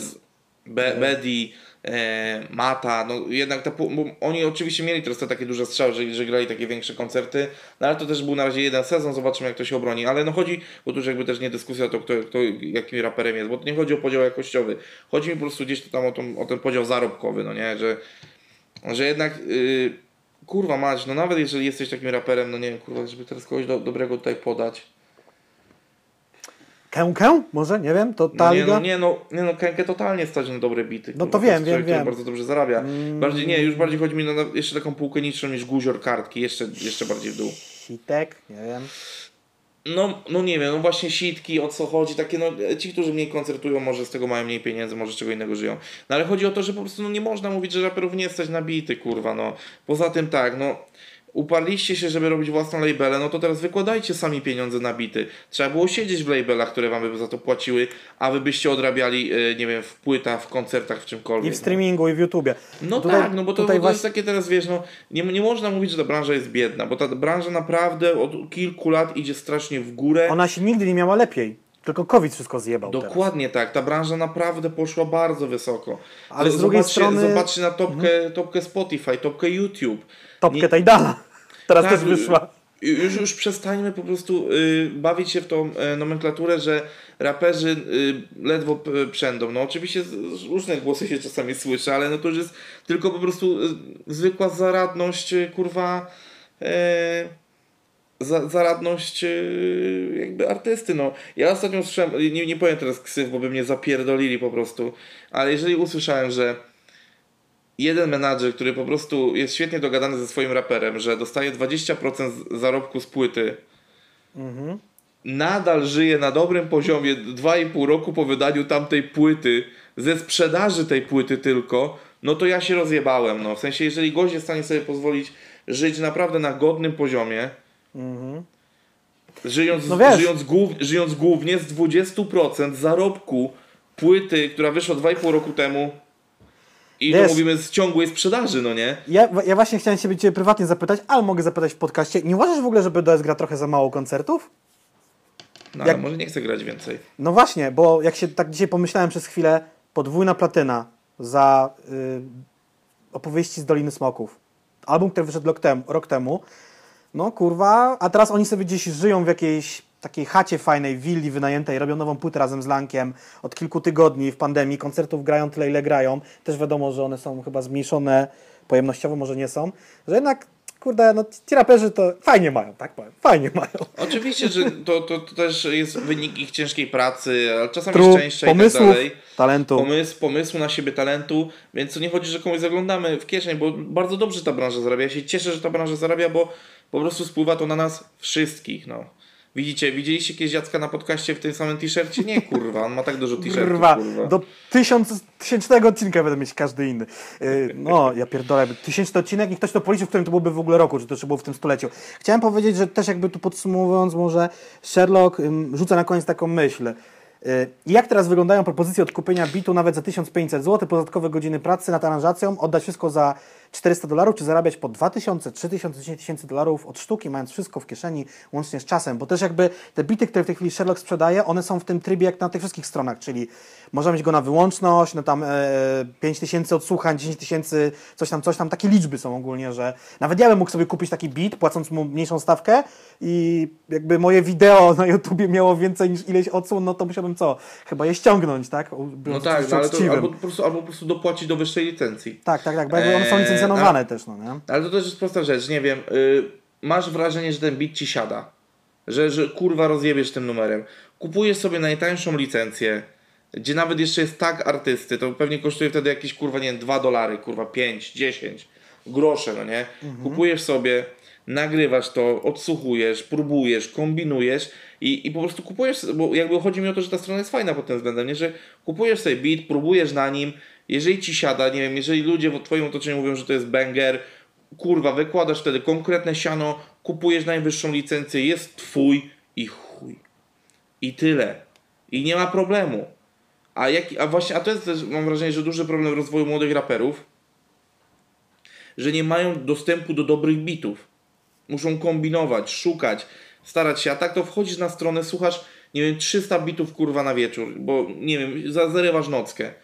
Wydajesz sobie te 5 dolków, 10-15, siadasz, nagrywasz, sprawdzasz, kombinujesz, siada, nie siada, nie siada, trudno, straciłeś 5 dych. Wiesz, i, i, i to może zrobić każda osoba na świecie, więc super, kurwa, jakby ta strona ekstra. Jakby, no, Ja jeszcze w, Czemu ogóle, jeszcze w ogóle w tego temacie ZAX-ów też tu gdzieś widzę się w, w komentarzach przewija temat tego, że to kiedy kto i ile ci wypłaci za X-u, to zależy od tego, jak artysta wypełni te wszystkie kwity i tam je wyśle, no nie? Bo jak to nie jest wysłane, to siana nie zobaczysz, no nie? Bo Tematu to, za X-u nie poruszajmy. Ja jestem zbyt płytki w tym, ale wiem, że tam jest tyle różnych niuansów, przez które możesz nie dostać nic, że No nawet pewnie błąd w nazwisku. Y, Albo są też czasem jajca, jak y, powiedzmy jeden artysta się nazywa Jan Kowalski, drugi też się nazywa Jan Kowalski. I mogą z tego być problemiki tak zwane. E, Chciałem powiedzieć, że tutaj widzę też się udzielił Welon z e, Soul Special, tego duetu, Tak. że też jakby napisał po 10 latach robienia bitów na polski rynek i 4 latach działalności na BeatStar zatwierdzam ten wpis, czyli ma podobne, podobne, podobne uczucie. No, No, no. A, Dlatego- Julas, a Julas w komentarzach się zastanawia, duma. Dumanizę napisał. Takie, hmm, taką za, zadumaną minkę wstawił, no nie? No to powiem wam, e, powiem wam tyle. No ale Julas też, Julas jest tym producentem, który już od wielu lat siedzi yy, bardzo blisko topowego rapera, więc on troszeczkę też pewnie inaczej tam wygląda finansowo i też troszeczkę innymi rzeczami się zajmuje. Tylko, że wiesz, Ju, Mniejsza Julas, Julas nie produkuje całych, całych płyt palucha, no? No, Jakby- no tak, tak, tak, tak, wiem o co chodzi. Dobra, e, jeżeli, bo wiem, że często zdarzają się graficy, inni różni amatorzy, e, którzy nas słuchają. Jeżeli są jacyś producenci, mniejsi bądź więksi, dawajcie znać w komentarzach. Komentarze są wasze. Komentarze Na, na, na pewno chętnie popiszemy sobie, podyskutujemy z wami później w komentarzach. Wiesz, że już nam ponad godzina pękła? Wiem, wiem, ja myślę, że dzisiejszy podcast będzie kurwa jednym z tych większych. Z tych większych. Ale wiesz, no Eee. jakby tutaj yy, też możemy jakiś temat przenieść, bo to, to co mówiliśmy na Tak końcu, jest. to w ogóle już tam jest wyjebane przez okno. Ale to nie, to nie było nic ważnego. Dobra, nie uprzedzajmy, nie uprzedzajmy faktów. Teraz y, zostawiam, y, będzie kącik informacyjny stricte. Nie będziemy raczej dyskutowali na te tematy, bo Tak, tak. dyskutowaliśmy już na nie w poprzednich odcinkach. Teraz tylko informacyjnie w ramach follow-upu Jacku. y, Informujemy, pisałem też o tym na, na social mediach, ale żeby dotarło do wszystkich, słuchajcie, teraz yy, 4 września yy, startuje Millennium Dogs, a ja co czas mówiłem dogs, jak psy, a to dogs, że dokumenty. Against Gravity 2020 i są Y, dwa filmy. Czwartego, czyli dzień po tym, jak to wyszło, czyli macie ostatnią szansę, żeby się załapać. Trochę tak, jakby, bo istotne jest to, kiedy kupicie bilety. Chodzi nam o filmy. Są dwa filmy na tym festiwalu, ten o Moleście i ten o Kubo na Fide. W różnych miastach są one grane. Wejdźcie sobie na stronę tego festiwalu i zobaczcie, czy w waszym mieście jest grane. Wiem, na pewno jest Warszawa, na pewno jest Poznań, na pewno jest Bydgoszcz. Domyślam się, że pewnie jakiś tam Wrocław, Kraków też się załapał, ale nie na 100%, więc sobie zobaczcie. I sytuacja jest taka, że wiem, że w Warszawie już jest trzeci seans e, Molesty organizowany, bo film się cieszy takim zainteresowaniem. W Poznaniu, y, mówię teraz o Poznaniu, bo też tutaj stacjonujemy, 6 września jest y, seans Quebo, jest wyprzedany i 12 jeszcze nie był, kiedy to notowałem wczoraj, jak jest dzisiaj, nie wiem. Molesta jest grana tylko 12 września, jak to sprawdzałem, było 9 biletów, więc domyślam, że jest wyprzedany. Yy, I od 19 września, co ciekawe, do 4 października jest edycja online tego festiwalu. Co to oznacza? Nie wiem. Czy te filmy będą dostępne wtedy za darmo albo w jakiejś tam formie VOD? Jak się dowiemy, damy Wam znać. Ja idę do kina na jedno i na drugie i wszystko 12 września. Akurat tak mi się składa w ten weekend. Yy, nie mogę, bo nie będzie w Poznaniu. Tak. No, w sumie to wszystko, no nie? Także yy, domyślam się, że tak, skandal molesty, bo to normalnie ma polskiego dystrybutora, może być grany potem w kinach studyjnych lub też nie. A A Quebo pewnie będzie na stronie Red na Bulla. stronie Red Bulla tak zakładamy. On jest, to jest bardzo krótki. Quebo ma krótszy dokument niż o moleście. Molesta ma godzinę 10, a Quebo ma chyba 47 minut, czy coś w tym stylu. Dobra, e, to teraz tylko pytanie ode mnie. Mhm. Czy w ogóle takie rapowe dokumenty Was, ludzi, interesują? I czy ktoś już z Was e, ogarnął się i wybiera się na ten pokaz, albo chciałby się wybrać i tak dalej, to po raz kolejny przypominam, komentarze są Wasze. Tak jest. Em, przechodzimy do kolejnego tematu, który. Do, do postaci, która w sumie jeszcze dzisiaj przewinęła troszeczkę Tak, pojawił się, pojawił się on. e, w podcaście. E, mianowicie Wally Waldemar Kasta. Waldemar Kasta, tak robi rap. E, ja powiem tylko tyle. Czy rap gra jest gotowa i czy rap gra tego potrzebuje? Yy, powiem Ci tak, album Prawda Naga wyszedł 17 stycznia 2011 roku, czyli za kilka miesięcy będziemy mieli dziesięciolecie powstania ostatniego albumu Kasty.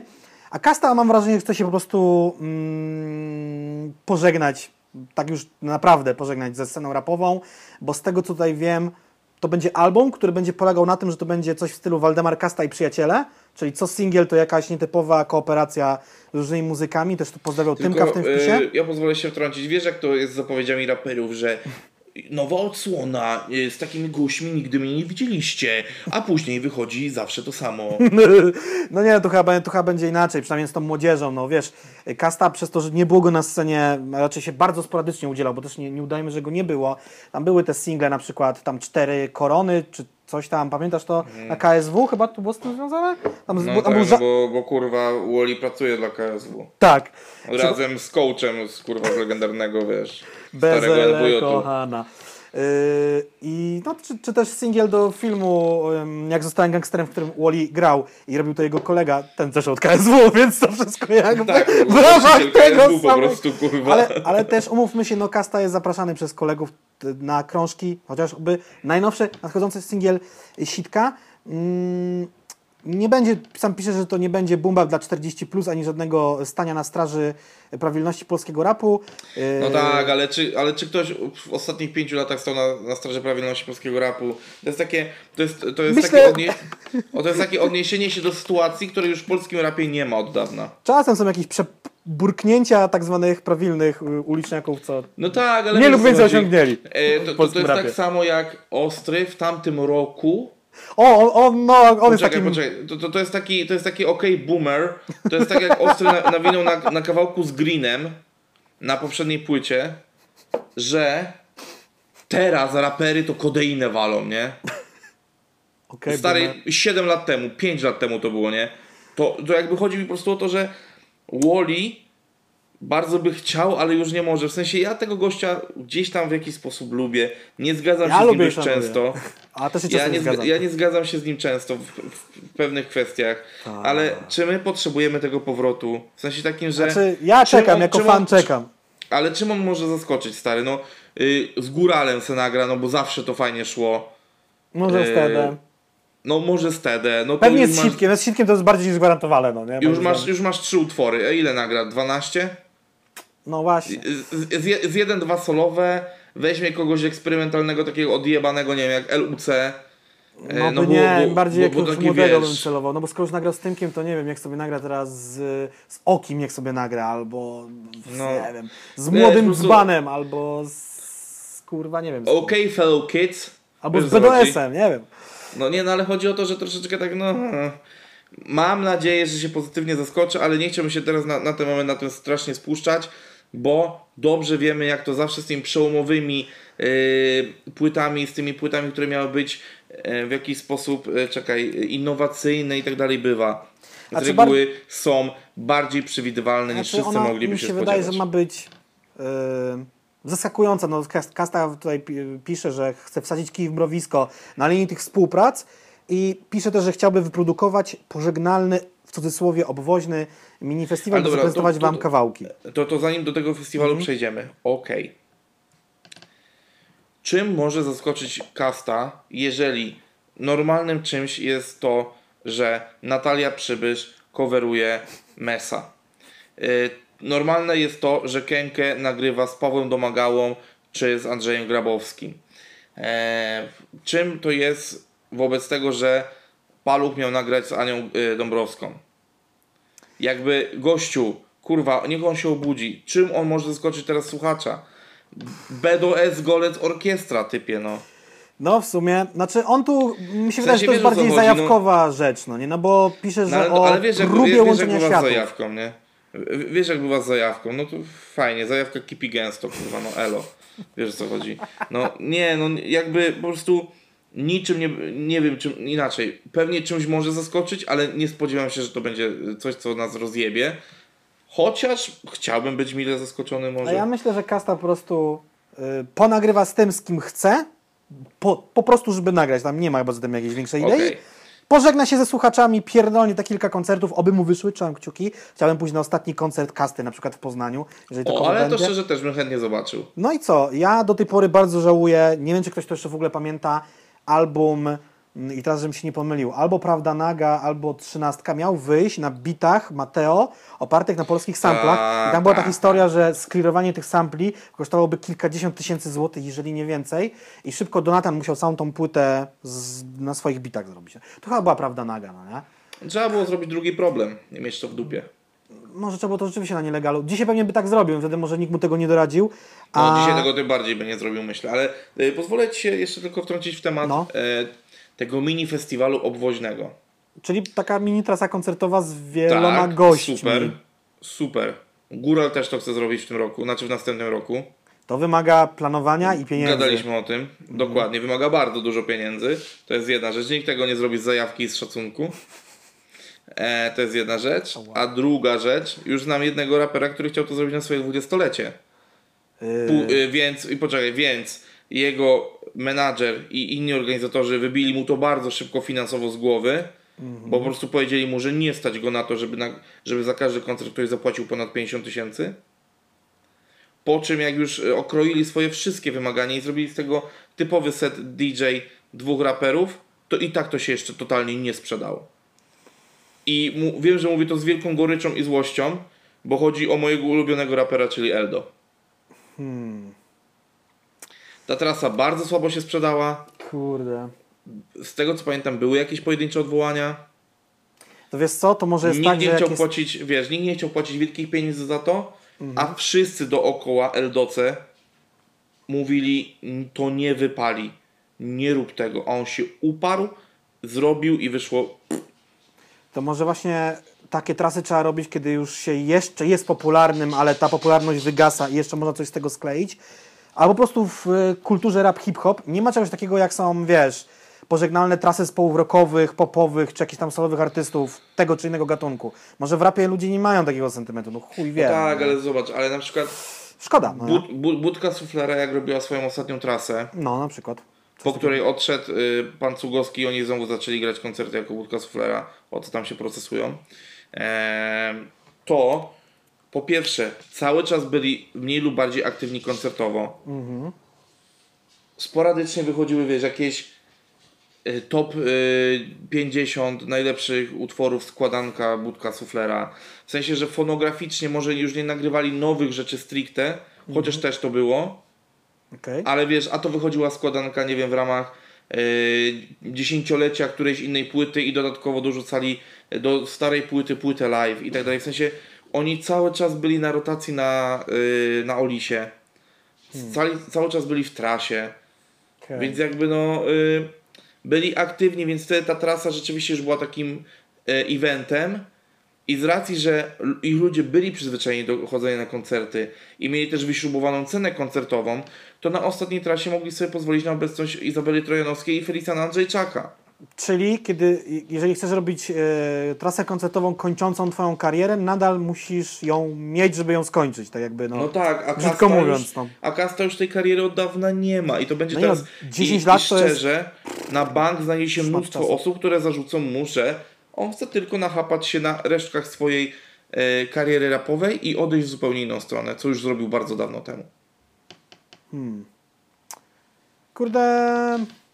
No on tutaj pisze, że ma nadzieję, że, że będzie fajnie, no też mam nadzieję, że będzie fajnie, tylko żeby nie skończyło się tak jak ty mówiłeś Eldo, że y, będzie to okrojone do jednego koncertu we Wrocławiu, gdzie zaprosi kolegów, którzy zagrają za nic, tak? I, i, i E, Odpowiem, odpowiem równie wielkim klasykiem jak Budką Suflera. Trzeba pamiętać, kiedy zejść ze sceny E, niepokonanym. niepokonanym. tak Koniec, jest. kropka. I niech te piękne słowa zostaną puentą, chociażbyś chciał coś powiedzieć, to zawsze paszczę już nic nie mów. Dobrze, jeżeli mówiliśmy Ja jestem o jednak dziwnych... optymistą, niepoprawnym. E, jeżeli gadamy o jakichś dziwnych połączeniach muzycznych i A, tak dalej, i tak dalej, no to mamy Karolinę Czarnecką oraz Sariusa i coś, czego kompletnie nie mogłem zrozumieć, czyli twoje notatki dotyczące tego.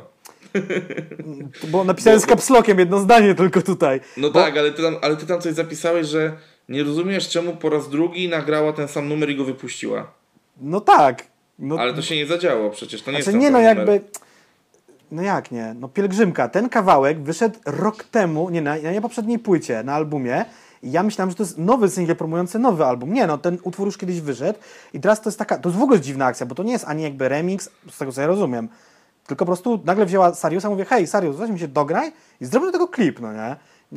Nie, nie, mówię, że ten kawałek jest ale spoko, nie, nie, ale nie, czekaj, czekaj, dziwna. czekaj. Nie, bo ty tam dopisałeś jeszcze Hera kochasz LSD i ja myślałem, że, że tobie się coś ujebało. Nie, bo że, sobie że oni napis- drugi raz nagrali Hera kochasz LSD, kurwa. Nie, no I prostu- mówię, co ten Adamkiewicz odjebał, no nie? Nie, zapisałem sobie, żeby kojarzyć, co to jest za postać, gdybym zapomniał. Co, jaki A, jest jej nie, główny znany banger, od, od którego zaczęła się jej kariera. No, no, no Eee, dobry, tak? Oczywiście. to je- to- ta kariera to była ja- wcześniej.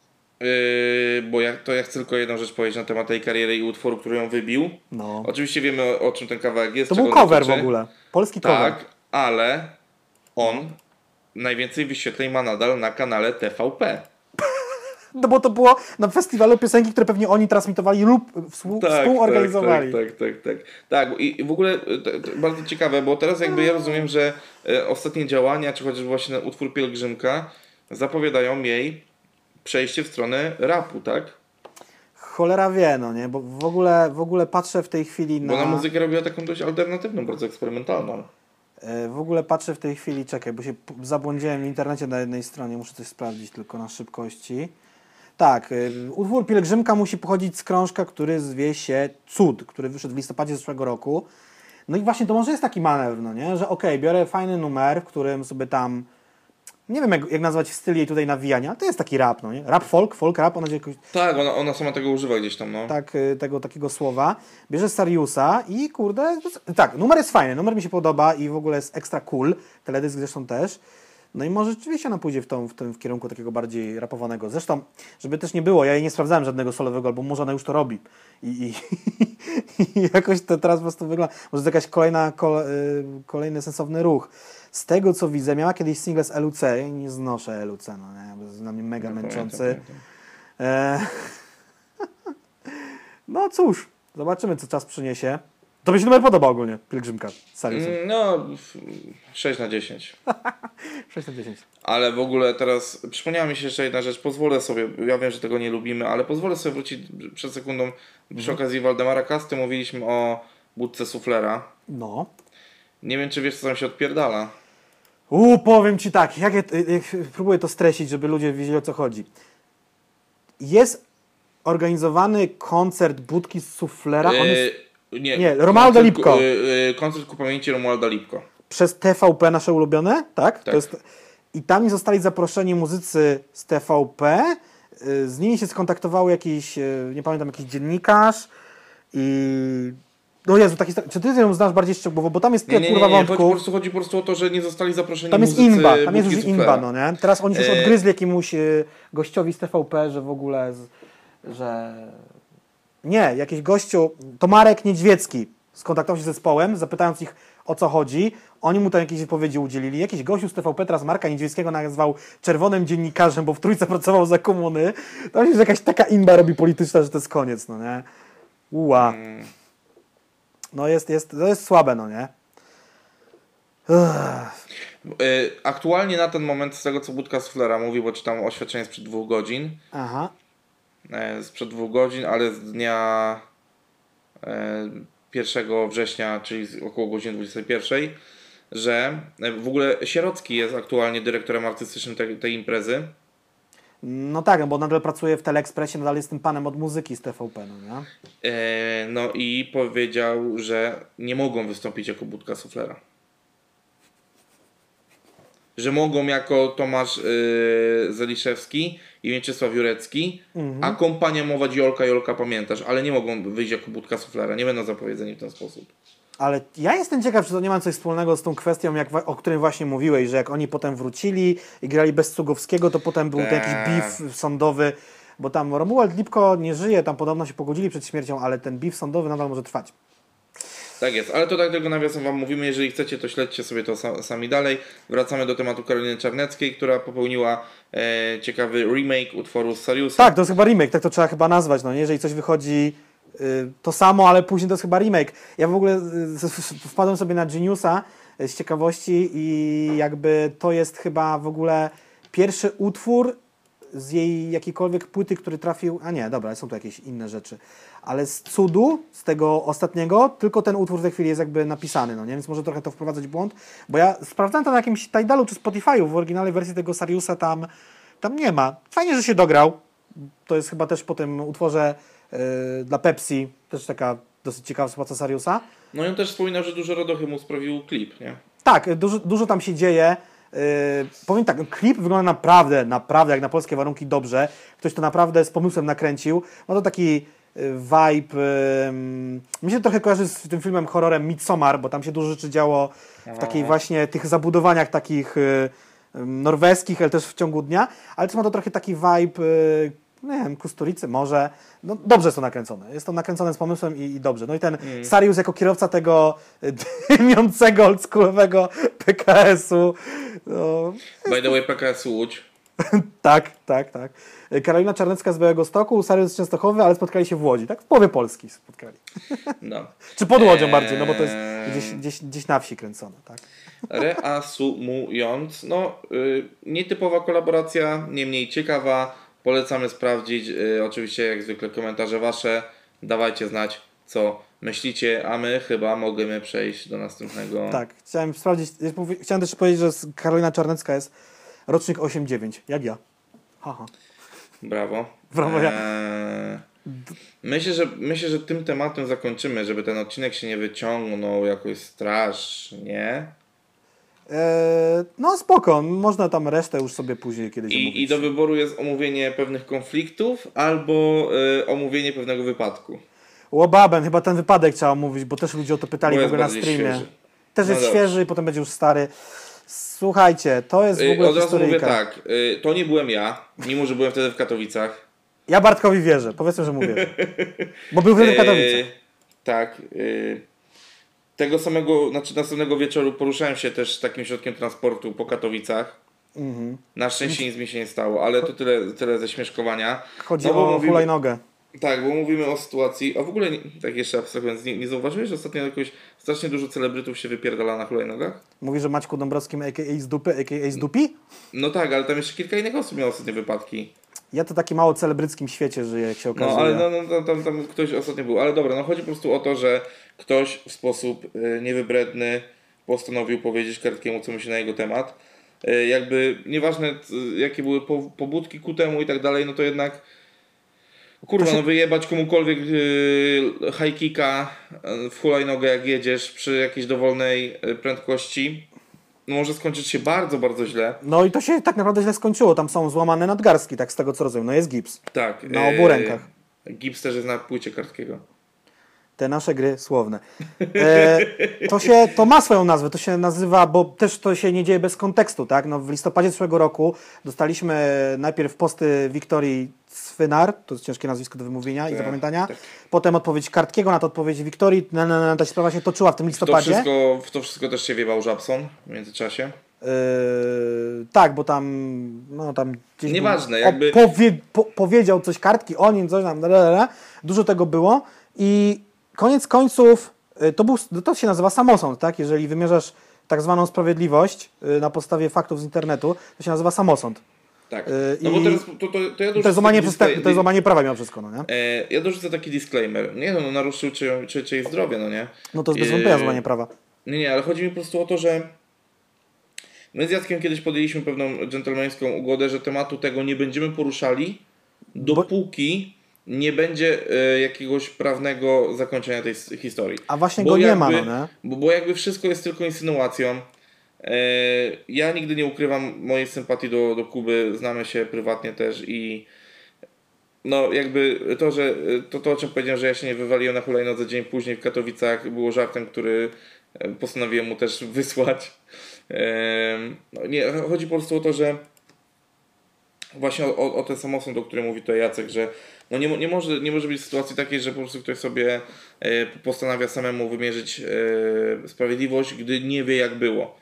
Bo plotek i różnych sytuacji zakulisowych powiem wam jest kurwa tyle, że my jakbyśmy pierdolnęli odcinek o tym, mielibyśmy kurwa taki zasięg, jakbyśmy, jak, jakbyśmy poruszyli tylko te rzeczy i zaczęli grzebać, opowiadać, a znam, znamy kurwa naprawdę, powiem wam, to z najróżniejszych stron, ca- całą tą historię.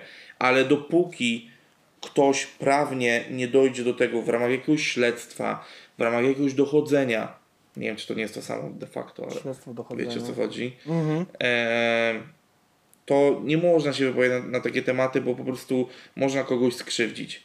Ja chciałem w ogóle powiedzieć jedną rzecz. Ja sobie nie zdawałem z tego sprawy, bo no, żyjemy w tej bańce rapowej i, i też nie bywamy na takich portalach, bo po prostu jesteśmy ludźmi z rozumiem i godnością człowieka. Ja sobie wpisałem, bo pró- próbowałem znaleźć datę, kiedy tej historii z Wiktorią, kiedy te posty się pojawiły i teraz posłuchaj, jakie posty pisały, jakie portale pisały o tej sprawie, bo ra, że rapowe pisały, to wiemy, tak? Teraz uważaj. No. Fakt, Wykop, Forfan TV, takie super wybitne portale jak Kozaczek i Pudelek, ale też normalnie Interia, dział muzyka, wprost, plus jeszcze jakaś tam pula innych y, portali, więc teraz ja mam w ogóle jeszcze szerszy obraz tego. Cała ta historia nie odbyła się tylko echem w, w świadku rapowym, ale w świadku też ogólnym, takim No nie, nie, nie, nie, internetowym, no no nie? Poszło od to kiedy, szeroko. Od kiedy Kuba jest ze Shredder, a Taco z Młodą Lisową, to raperzy stali się wszyscy celebrytami. Kurwa, Tak, no i, i wtedy w listopadzie myślę, że o tej sprawie mogło usłyszeć, no rzucam, kilkaset tysięcy osób, jak nie więcej, no nie? No biorąc pod uwagę zasięgi, No nie, zwłaszcza no, wiesz, tych, właśnie, wie, wiesz jakie te portale te gówno portale mają, mają, tam wiele to skroluje, czy na kiblu, czy, czy w samochodzie, autobusie, czy w robocie i historia jest taka. Kartki wtedy, już kończąc tą sprawę, kiedy nie chciał już tam głosu zabierać, napisał, że chciałby to oddać do sądu, że miał być po prostu zwykła sprawa sądowa, tak? Czy kto ma rację. I tak się chyba koniec końców może nie wydarzyło, a może to się mieli w tym sądzie i to się nie wymyliło do tej, do tej pory, bo wiadomo, że y, państwo mamy wolne, y, wolne państwo, wolne sądy. Y, I kurde, może to właśnie skutek tego, no nie? Że wiesz, nie, nie było po prostu jasno powiedziane, zakończone, y, kto, był, kto był winny, kto był niewinny. No i teraz jakiś gościu Kartiego zauważył i, i ten samosąd, samosąd się pojawił, no nie no. To, że jest złamanie nadgarstków, to już, no kurwa, no co mogło być jeszcze dalej? No nie wiem, wybicie zębów, yy, jakiś uraz Nie no, kurwa, głowy, no, a- a tam się mogło skończyć źle po prostu. Przecież, a właśnie przypomniałem sobie, kto jeszcze też się wyjebał. No Naruciak jeszcze. A, no. No, Eee, no widzisz, no Maciej przecież- Dąbrowski ma co, złamany obocik, coś w I, i, girze, to- i, to, i, i to samo wózek. jak z Naruciakiem, że Naruciak teraz w ogóle ma, ma problem z ręką, nie słyszy na jedno ucho w ogóle, kurwa. No to są, to są pojebane rzeczy. No, ja w No ogóle to albo błędnik dostał, albo, albo Tak, ja, bębenki ja, w ja uszach. tak się właśnie podśmiechywałem trochę do, do, do Kuby tam w, w prywatnych e, wiadomościach, ale prawda jest taka, że jechałem ze strony kurwa 20 na godzinę na tej hulajnodze i powiem wam, że nie czułem się pewnie kurwa. Ja się no w ogóle nie czuję pewnie na hulajnogach, a jeżdżę bardzo wolno i wszyscy mają z tego bekę. Ja a się, jeszcze, ja się bardzo jeszcze, na tym nie czuję pewnie. e, Jeszcze jechałem hulajnogą Blinka, która jest w ogóle na amortyzatorach, jest wyżej, e, jest wyżej te postawiona. Teoretycznie jest taka no, bardziej bezpieczna niż te takie, gdzie ręką, ręką ruszysz i możesz się wyjebać. Mhm. Czułem się na niej ciut lepiej, ale kurwa no i, i tak niewystarczająco pewnie, no nie? Także to jest przykład tego, że y, internetowy, nie wiem jak to nazwać, konflikt, beef, czy rozwiązywanie spraw w internecie ma realne konsekwencje w świecie prawdziwym i jednak kurwa na miejscu Kartkiego jednak bym jakoś zakończył tą sprawę. Może rzeczywiście sądowo, bo sam też twierdził, że ma jakieś tam nagrania i świadków, to Wiktoria ma swoich. No to już, tam, to już jakby w to nie, nie, nie wchodzi. No, nie. bo kurwa, no mówię, z- teraz była ta akcja, no został zaatakowany raz, a może to się powtórzy, chuj wie, tego nie wiemy. To, żeby pozytywnie kończąc, y, życzymy Jakubowi y, jak y, najszybszego powrotu do zdrowia. Wiem, że koncertów z tego powodu nie odwołuje, jak, jak napisał gdzieś na swoim Instagramie. Są statywy, damy radę. Tak. E, Cie, cieszę się bardzo, bo planuję jeszcze w październiku zrobić kilka. E, Także mam nadzieję, że, będę- że, że zobaczę się już w lepszym To, zdrowiu. to, to jest w ogóle i- hit, no nie? Bo jakby lepszym on ma tutaj zabetonowany nadgarstki, ale telefon jest w stanie jakoś tak, no nie? Obsługiwać. No bo, no, nie no, bo się śmiejesz, ale tak było, no jakby po tym No wypadku, tak, tak, tak, ale te nagranie tak. Instastory, no to no musisz tak to Yy, ogarniać, no nie? ja myślę, że Jak wtedy- ja C-3PO myślę- trochę. Ja, ja myślę, że to wtedy adrenalina też, jak, jak, jak jeszcze jechał na, Nie no. na, na SOR i tak dalej. Zawsze następnego dnia boli bardziej niż jak się sobie szkukły. Wiem po skręconej kostce jak miałem, no nie? Tak jest. Następnego Dobra. dnia bolało bardziej. em, powiem wam tak. E, kończymy ten odcinek, bo już mamy materiału bardzo dużo dzisiaj. Godzina 30 parę, czyli mogę jeszcze z symulatora pierdolnąć. Tak, tak, tak. E, więc na koniec zostawiam tutaj. Oczywiście nie, no na koniec to przypominam wam, moi drodzy, o rzeczach najważniejszych. Czyli Najważniejszych. o naszym merczu, który jest cegiełką ku budowaniu wi- wielkiego Lepszej imperium. przyszłości. Jaki rap, takie Jasności. imperium. Em, to jest jedna rzecz. Przypominam o Tipli, na którym możecie zadawać nam pytania, które pojawią się później w odcinku. I jak widzieliście, nie na końcu, nie w połowie, tylko na samym początku, czyli wasza odpowiedź zostanie, jakby nasza odpowiedź na wasze pytanie zostanie dostarczona jak najszybciej możemy. Jeżeli korzystacie z naszego merchu, czy jeżeli oglądacie nasze rzeczy, to pamiętajcie, żeby chwalić się tym na Instagramie. I oznaczać nas. I my to podamy dalej. tak. E, Dokładnie E, tak. Słuchajcie, jeszcze z tymi pytaniami, żeby też e, Wam to wyjaśnić, mm, bo to nie są tylko takie pytania pod tytułem, co jedliście wczoraj na śniadanie, tylko no mówię, możecie naprawdę rzucić jakiś temat do rozkminy, na który my byśmy nie wpadli, albo nas y, nie jest na naszej top 10 tematów do mówienia w podcaście, a na przykład Was Tak interesuje. Nawet coś bieżącego, no nie? Tylko nie pytajcie o sprawę Bonus RPK, bo nadal nie skończyliśmy prawa i, i, i nikt z nas nie siedział w więzieniu, albo też y, mamy, nie mamy kolegów w więzieniach, więc Znaczy, chy- ten chyba, nadal nie chyba, znamy. że macie, chyba, że macie jakieś ciekawe newsy, Tak. o których moglibyśmy pogadać w tym temacie. moglibyśmy pogadać. no. Także dokładnie, Tipli jest wasze, merge jest dla was. Em, I cóż, no, zosta y, zostaje nam na koniec y, dwie symulator. najważniejsze rzeczy, czyli dziwny symulator i hasełko na koniec. Najpierw Jacku symulator. Y, Chciałem mieć inny symulator dzisiaj, ale okazał się tak słaby, że trafi do innego odcinka. Nie zasługiwał na dzisiejszy odcinek. Ja widziałem dzisiaj symulator, oczywiście na moim ulubionym kanale, ulubionej firmy produkcji gier, y, który, gdzie są tylko trailery tych gierek, czy one kiedykolwiek się ukażą, tego nikt z nas nie wie. Nazywa się to Kingdom of Wreck Business, czyli królestwo biznesowe wrakowe, wraków. Chodzi o poławianie, słuchaj, wraków y, tych wszystkich rzeczy, czyli zatopione statki wojenne, okręty, samoloty, które spadły do Łodzi, łodzi podwodne, ale także wraki hiszpańskich galeonów i nie tylko ze złotymi sztabkami i monetami. I teraz jest w ogóle tutaj się. No, I taki symulator ma być. On został na razie oczywiście zaprezentowany jako trailer, czyli nurkujesz, odkrywasz jako nurek, ale potem na przykład mocujesz takie zbiorniczki z wodą i ff, wynosisz statek do góry. Z powietrzem raczej. Tak, co ciekawe, tak się nie powinno robić z statkami z drewna, bo się natychmiast rozpadną, kiedy drewno wejdzie w kontakt z powietrzem. Y, Drewno się rozpierdoli na atomy, no nie?